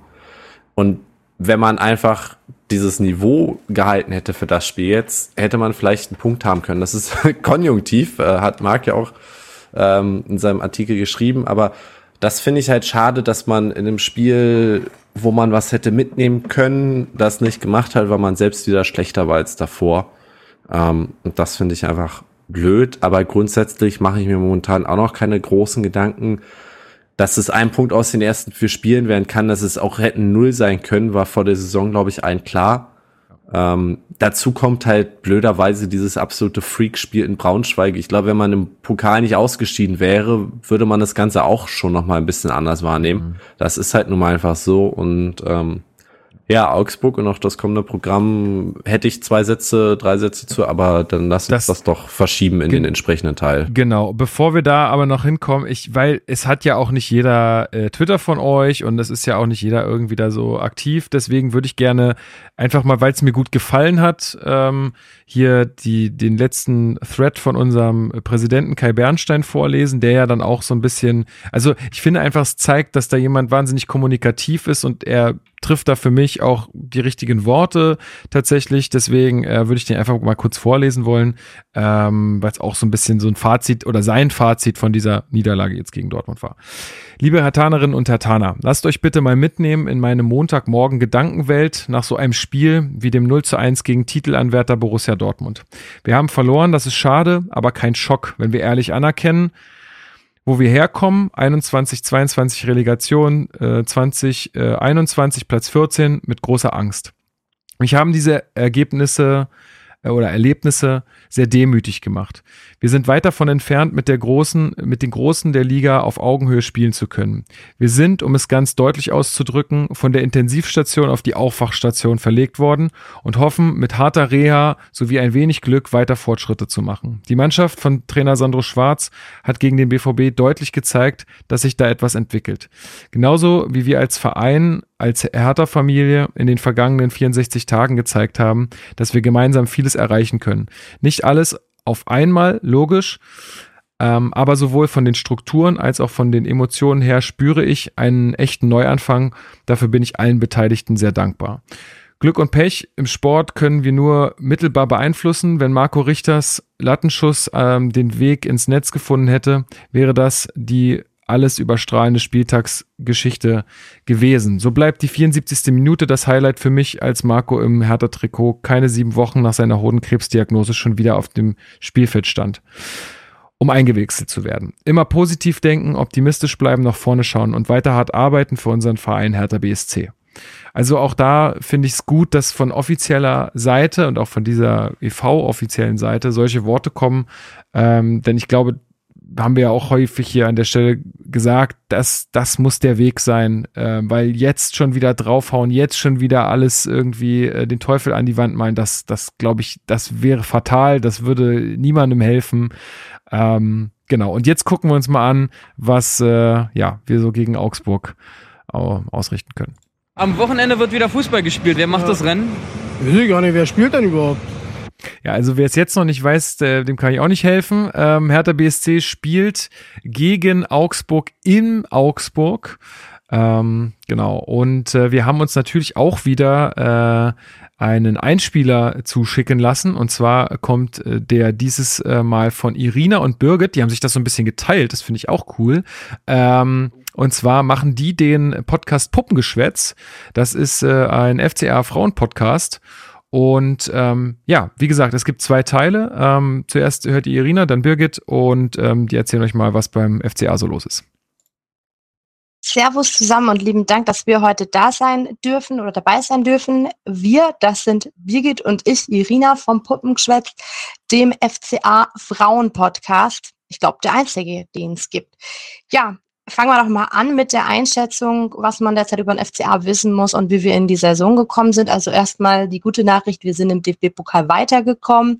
Ja, wir haben es geschafft gegen ja, BW Lohne und ähm, haben da eigentlich ganz ordentliche Ansätze gezeigt. In die Saison sind wir nicht so gut gestartet. Wir haben direkt 4 zu 0 äh, gegen Freiburg verloren. Das war schon eine ziemliche Abreibung vor allem weil es halt zu Hause war vor den heimischen Fans und die Saisoneröffnung. Das ist dann immer ziemlich uncool. Danach haben wir am zweiten Spieltag Leverkusen mit 2 zu 1 geschlagen, schon mit Dusel, aber auch äh, vorne waren wir eiskalt und haben da wirklich gute Spielzüge gezeigt. Von dem her, da hat man schon ein bisschen gesehen, was in der Mannschaft stecken kann, wenn auch das Spielglück fehlt und man ein bisschen Selbstvertrauen im Spiel sich erarbeitet. Ja, und dann kam so ein kleiner Nackenschlag jetzt am letzten Spieltag gegen Mainz, das ist ja tendenziell eher so die Kragenweite des FCA. Da hat man sich dann doch abkochen lassen. Also da gab es natürlich einige strittige Szenen, aber generell, man muss halt sagen, ja, war es dann nicht unverdient, dass Mainz das bei uns zu Hause in der Arena die drei Punkte mit 2 zu 1 entführt ja, das war es jetzt erstmal so, wie die Lage ist, wie die ersten Spiele bei uns liefen. Die Lage ist so, dass man dem neuen Trainer Enrico Maaßen, der ja aus der äh, zweiten Dortmunder Mannschaft kommt, erstmal Zeit geben will. Der will eine ganz, ganz neue Spielart in Augsburg etablieren mit etwas offensiverem Fußball und mehr Ballbesitz. Das war in Augsburg zuletzt eher nicht so bekannt und nicht so die, die, die Gangart. Von dem her ist es halt einfach so, dass man in Augsburg ihm noch Zeit gibt, aber so langsam kippt doch die Laune. Man möchte doch Zählbares und man hat doch Glück mit dem Leverkusen-Sieg mit drei Punkten auf Rang 10 erstmal zu stehen. Das ist zu diesem Zeitpunkt in der Saison sicherlich ähm, okay, aber man sollte sich jetzt nicht drauf ausruhen. Ja, mein Tipp ist gegen Hertha ein 1 zu 1. Ich denke, ähm, die beiden Mannschaften werden sich nichts schenken. Wir werden wahrscheinlich beide die Saison über hinten drin stecken oder im Tabellenmittelfeld bis Tabellenkeller. Und ich glaube, dass keine Mannschaft da den absoluten Plan hat, wie sie das Ding rumreisen sollen. Und so geht das Spiel halt unentschieden aus. Ich wünsche jetzt erstmal ein gutes Spiel und sag von mir aus nochmal Danke, dass wir dabei sein dürfen und viel Erfolg und auf ein faires Spiel. Hallo zusammen und vielen lieben Dank natürlich an dieser Stelle für die Einladung. Mein Name ist Birgit, ich bin Fan des FC Augsburg und bin Podcasterin beim einzigen FCA Mädels Podcast Puppengeschwätz. Personell schaut es beim FC Augsburg momentan echt mies aus. Also uns brechen da ganz wichtige Säulen weg. Einmal unser Mittelfeldchef Niklas Dorsch zum Beispiel, der einen Mittelfußanbruch hat und definitiv noch mehrere Wochen fehlen wird. Genauso schaut es momentan auch bei Felix Udokai aus. Der hat einen Syndesmosebandriss und auch Reese Oxford wird definitiv fehlen. Der befindet sich im Aufbautraining nach einer Knie-OP, aber kann momentan noch überhaupt nicht am Teamtraining teilnehmen. Zudem haben wir noch zwei weitere Langzeitverletzte mit Tobias Strobel und Noah Sarenren Basé, die beide einen Kreuzbandriss erlitten haben. Fraglich für die Partie könnte auch André Hahn sein. Der hat eine Bänderdehnung im Sprunggelenk und fällt gegen Hoffenheim jetzt definitiv aus. Das tun auch Robert Gumni und Frederik Winter, aber es sieht ganz gut aus, dass die gegen Hertha wieder fit sein könnten. Einen Lauf hat für mich momentan Ermetin Demirovic, der ist im Sommer jetzt von Freiburg nach Augsburg gewechselt, war ein Tauschgeschäft mit Michael Gregoritsch und konnte jetzt in den ersten drei Spielen ein Tor und eine Torvorlage beisteuern und das Zusammenspiel mit den Außen und auch mit unserem Mittelfeld und vor allem auch mit seinem Sturmpartner Freddy Jensen, das klappt einfach schon hervorragend und der konnte mich jetzt in den ersten Spielen am meisten überzeugen ja, was tippe ich für dieses Spiel? Also Spiele gegen Hertha sind ja immer so eine Sache. Es ist immer eine recht enge Kiste und die gehen auch ganz gerne mal unentschieden aus. Aber der FC Augsburg hat die ersten zwei Heimspiele halt einfach nicht performt und hat daher wieder was gut zu machen. Wir haben die Fans im Rücken und von daher sage ich enge Kiste, aber am Ende wird der FC Augsburg das mit 2 zu 1 gewinnen. Ja, vielen, vielen Dank, äh, Irina und Birgit an der Stelle. Äh, ich habe euch den ähm, Puppengeschwätz Podcast verlinkt, falls ihr dann ja auch nach dem Spiel mal reinhören wollt und mal so die äh, Sicht äh, ja, vom, von, von Augsburger Fans äh, hören wollt. Also vielen, vielen Dank fürs Mitmachen. Ja, Benny, du hast gerade schon gesagt, du hättest so ein, zwei Sätze dazu zu verlieren. Was sagst du zu der Einschätzung von den beiden und was ist deine Einschätzung ähm, ja, für das kommende Spiel gegen Augsburg? Hm, also vorneweg, die beiden haben es ja erwähnt, man will unter Enrico Maaßen einen anderen Fußball spielen, ballbesitzorientierter, offensiver. Das spielt uns natürlich in die Karten, weil wenn die sich nicht mehr hinten einigeln, gibt's für uns mehr Platz äh, im, im Gegenstößen nach dem Pressing oder nach erfolgreichen Pressing-Momenten. Und ich glaube, wir erwischen Augsburg noch in der Phase, wo einfach deren eigene Strukturen und Abläufe noch nicht so ganz stimmen und man denen durchaus wehtun kann. Zu dem Leverkusen-Spiel muss man echt nochmal sagen, Augsburg hatte einen XG-Wert von 0,45 und Leverkusen einen von 2,56 und das Spiel geht aus mit Augsburg 2, Leverkusen 1. Also das war wirklich ein besonderes Strafrechtlich Spiel. relevanter Raub. Ja, also eigentlich müsste Augsburg an der Stelle bisher null Punkte in der Saison haben. Die sind auch nicht Zehnter. Ich nehme an, die Aufnahme war, haben sie gemacht, bevor der Spieltag zu Ende war. Die sind mittlerweile 14. mit drei Punkten. Sprich, wenn wir gewinnen, würden wir auch vorbeiziehen an Augsburg ich sehe uns schon als leichten Favoriten, einfach weil unser Spielstil, glaube ich, sehr gut reinpasst an das, was Augsburg machen will, die noch fehleranfällig sind, die durchaus sich Gegentore fangen, ähm, wird ein 2-1 für uns tippen und ähm, der Sieg ist, wie er Marc vorhin schon ein bisschen äh, gesagt hat, einfach extrem wichtig, weil wenn du jetzt nicht gewinnst, die restlichen Spiele, der, der Spielplanmarkt hat es erzählt, dass wir spielen gefühlt in der ersten Saisonhälfte gegen die obere Tabellenhälfte einmal komplett durch. Und Augsburg ist so der, ist vermutlich der leichteste Gegner an den ersten zehn Spieltagen. Von daher müssen hier die Punkte unbedingt her. Sonst wird's, glaube ich, ungemütlich, weil dann kannst du so schön spielen, wie du willst. Wenn du einfach nach fünf, sechs, sieben Spieltagen immer noch mit einem Punkt dastehst oder zwei, dann ist es einfach blöd, vor allem weil dann auch so ein Negativstrudel wieder in der Mannschaft entstehen kann, wenn man merkt, ah, wir waren eigentlich gut, das klappt nicht, dann zweifelt man vielleicht doch wieder an sich selbst und um dem einfach präventiv entgegenzuwirken, wäre das, glaube ich, schon sehr, sehr wichtig, äh, was mitzunehmen in Augsburg. Ja, Marc, wie geht's dir da? Wahrscheinlich ähnlich.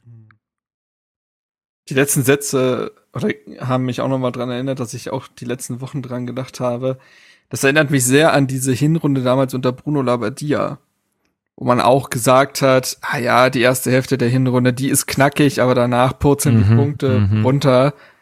Ist dann nicht passiert. Also da muss man eben wirklich aufpassen. Und ich glaube, da muss man wirklich jetzt solche Spiele einfach ausnutzen. Das ist einfach so. Das ist dann einfach mal Fakt. Das ist, mag unfair sein, weil man nicht weiß, was in einer Partie passiert, aber ich glaube auch, dass Hertha gegen Augsburg Favorit ist. Bei Augsburg funktioniert noch sehr wenig und es wurde auch gerade ja im Einspieler auch nochmal erwähnt, deren Defensive ist gerade, ich nenne es mal gebeutelt. So, zumal ja auch mit Dorsch und Strobel wichtige Spieler für die Struktur ausfallen, generell für die Struktur. Also da musste ja so ein Rex Bitschei Nottransfer her und in der Verteidigung gucken sie sich ja gerade auch nochmal Not, äh, notbedingt irgendwie nochmal um, weil da ja so viel wegbricht. Und das hätte, der Saisonstart hätte noch mieser laufen können und die haben ja auch schon, na, was sind's? Acht Gegentore bekommen, immerhin, auch zwei mehr als Hertha. Also, und ich sehe Hertha einfach individuell stärker. So, was die Offensivqualitäten angeht, glaube ich, dass Hertha mehr Spieler hat, die dem Gegner wehtun können, als dass es Augsburg hat. Auch wenn ja Demirovic beispielsweise jetzt ja gar kein schlechter ist, aber der Pepi beispielsweise ist ja auch noch gar nicht ins Rollen gekommen. So, also dementsprechend würde ich sagen, dass Hertha dieses Spiel 3-2-1 gewinnt, der Knoten platzt ein bisschen. Wenn das erste Tor fällt, fallen noch zwei weitere. Defensiv ist man wie immer. Na, wobei, nee, ich schwenke, ich schwenke um.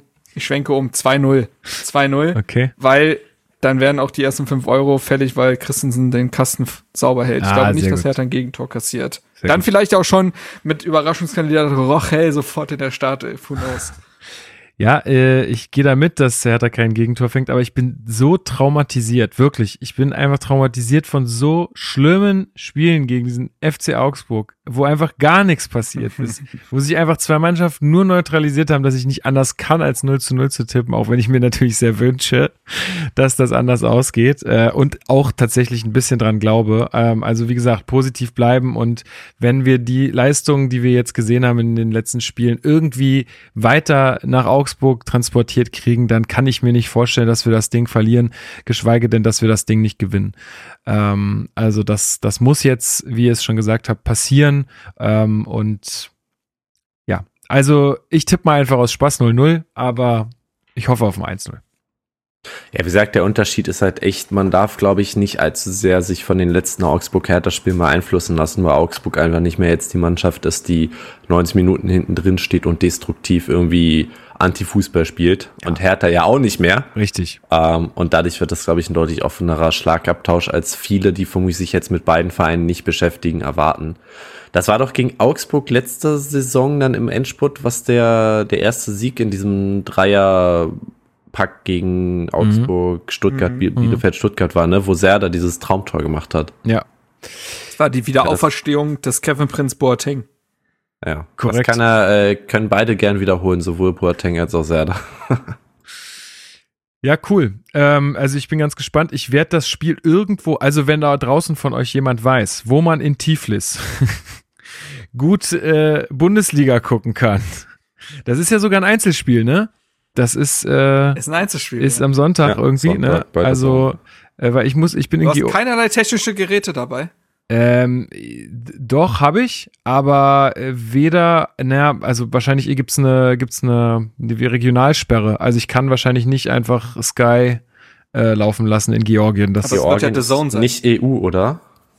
ja, genau, ist nicht EU. Das, Ja, das dann wird's bisschen schwierig. Problem. Hm.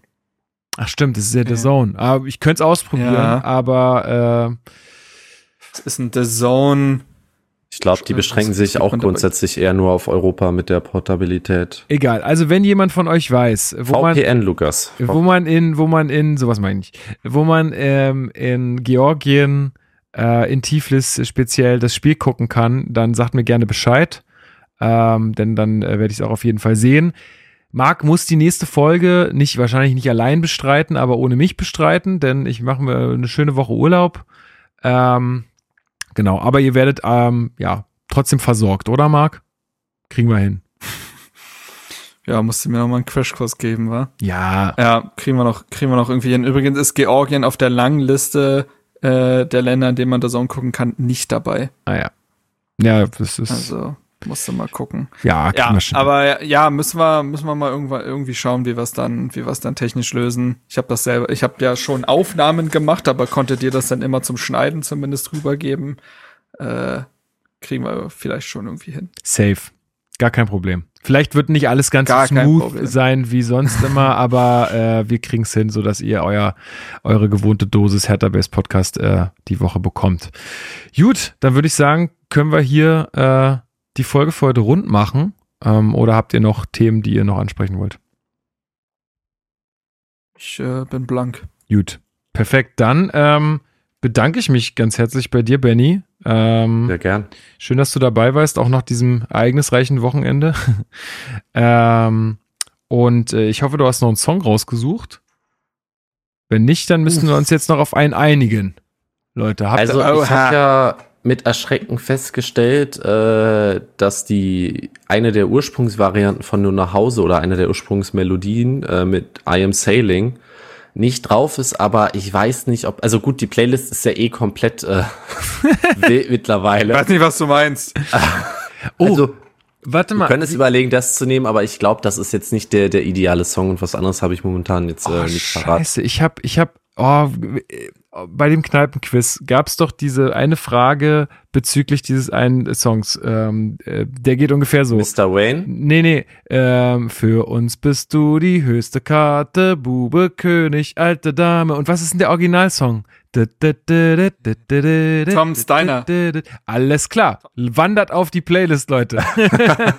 Sowieso ein Banger-Track. Kann Eben. man ja wohl nicht anders sagen. Sehr gut, sehr gut, sehr gut. Alles klar. Aber ich glaube, das ist auch so so eine Theorie, die ich habe, dass Tom Steiner, der also quasi die Liste anführt, weltweit an Songs, wo alle die Melodie kennen, aber nicht wissen, wie der Song heißt. ist wirklich so. Ich glaube so. Kein Song wurde, öf wurde öfter shazamt als Tom Steiner. Gibt so eine Statistik? Fände ich witzig. Oh, das, das suche ich jetzt, aber Ja. ja. Gut, liefern wir euch nach, verlinken wir euch, wenn wir was finden. Okay, äh, Marc, dir auch vielen Dank, viel Erfolg nächste Woche. ich werde alles so vorbereiten, dass, äh, dass wir das gut hinkriegen und du da nicht äh, einen riesen Hessel hast. Und ähm, ja, euch da draußen, vielen, vielen Dank fürs Zuhören weiterhin. Ähm, ja, bleiben wir alle schön ruhig. Nächstes Wochenende wird der, ich mach mal den Steven, nächste Woche wird der erste Sieg eingefahren und äh, dann wird, wird die Kiste kurz. laufen. Dance Monkey von Tones and I ist der Hä, was ist das denn? Platz eins.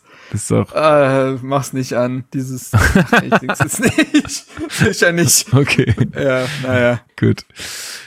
Gut, dann ähm, gehabt euch wohl, bleibt sauber, äh, passt auf euch auf, bleibt gesund vor allem und ähm, dann, ja, bis übernächste Woche von mir aus. Macht's gut, hau he. Haut rein. tschüss. Ha!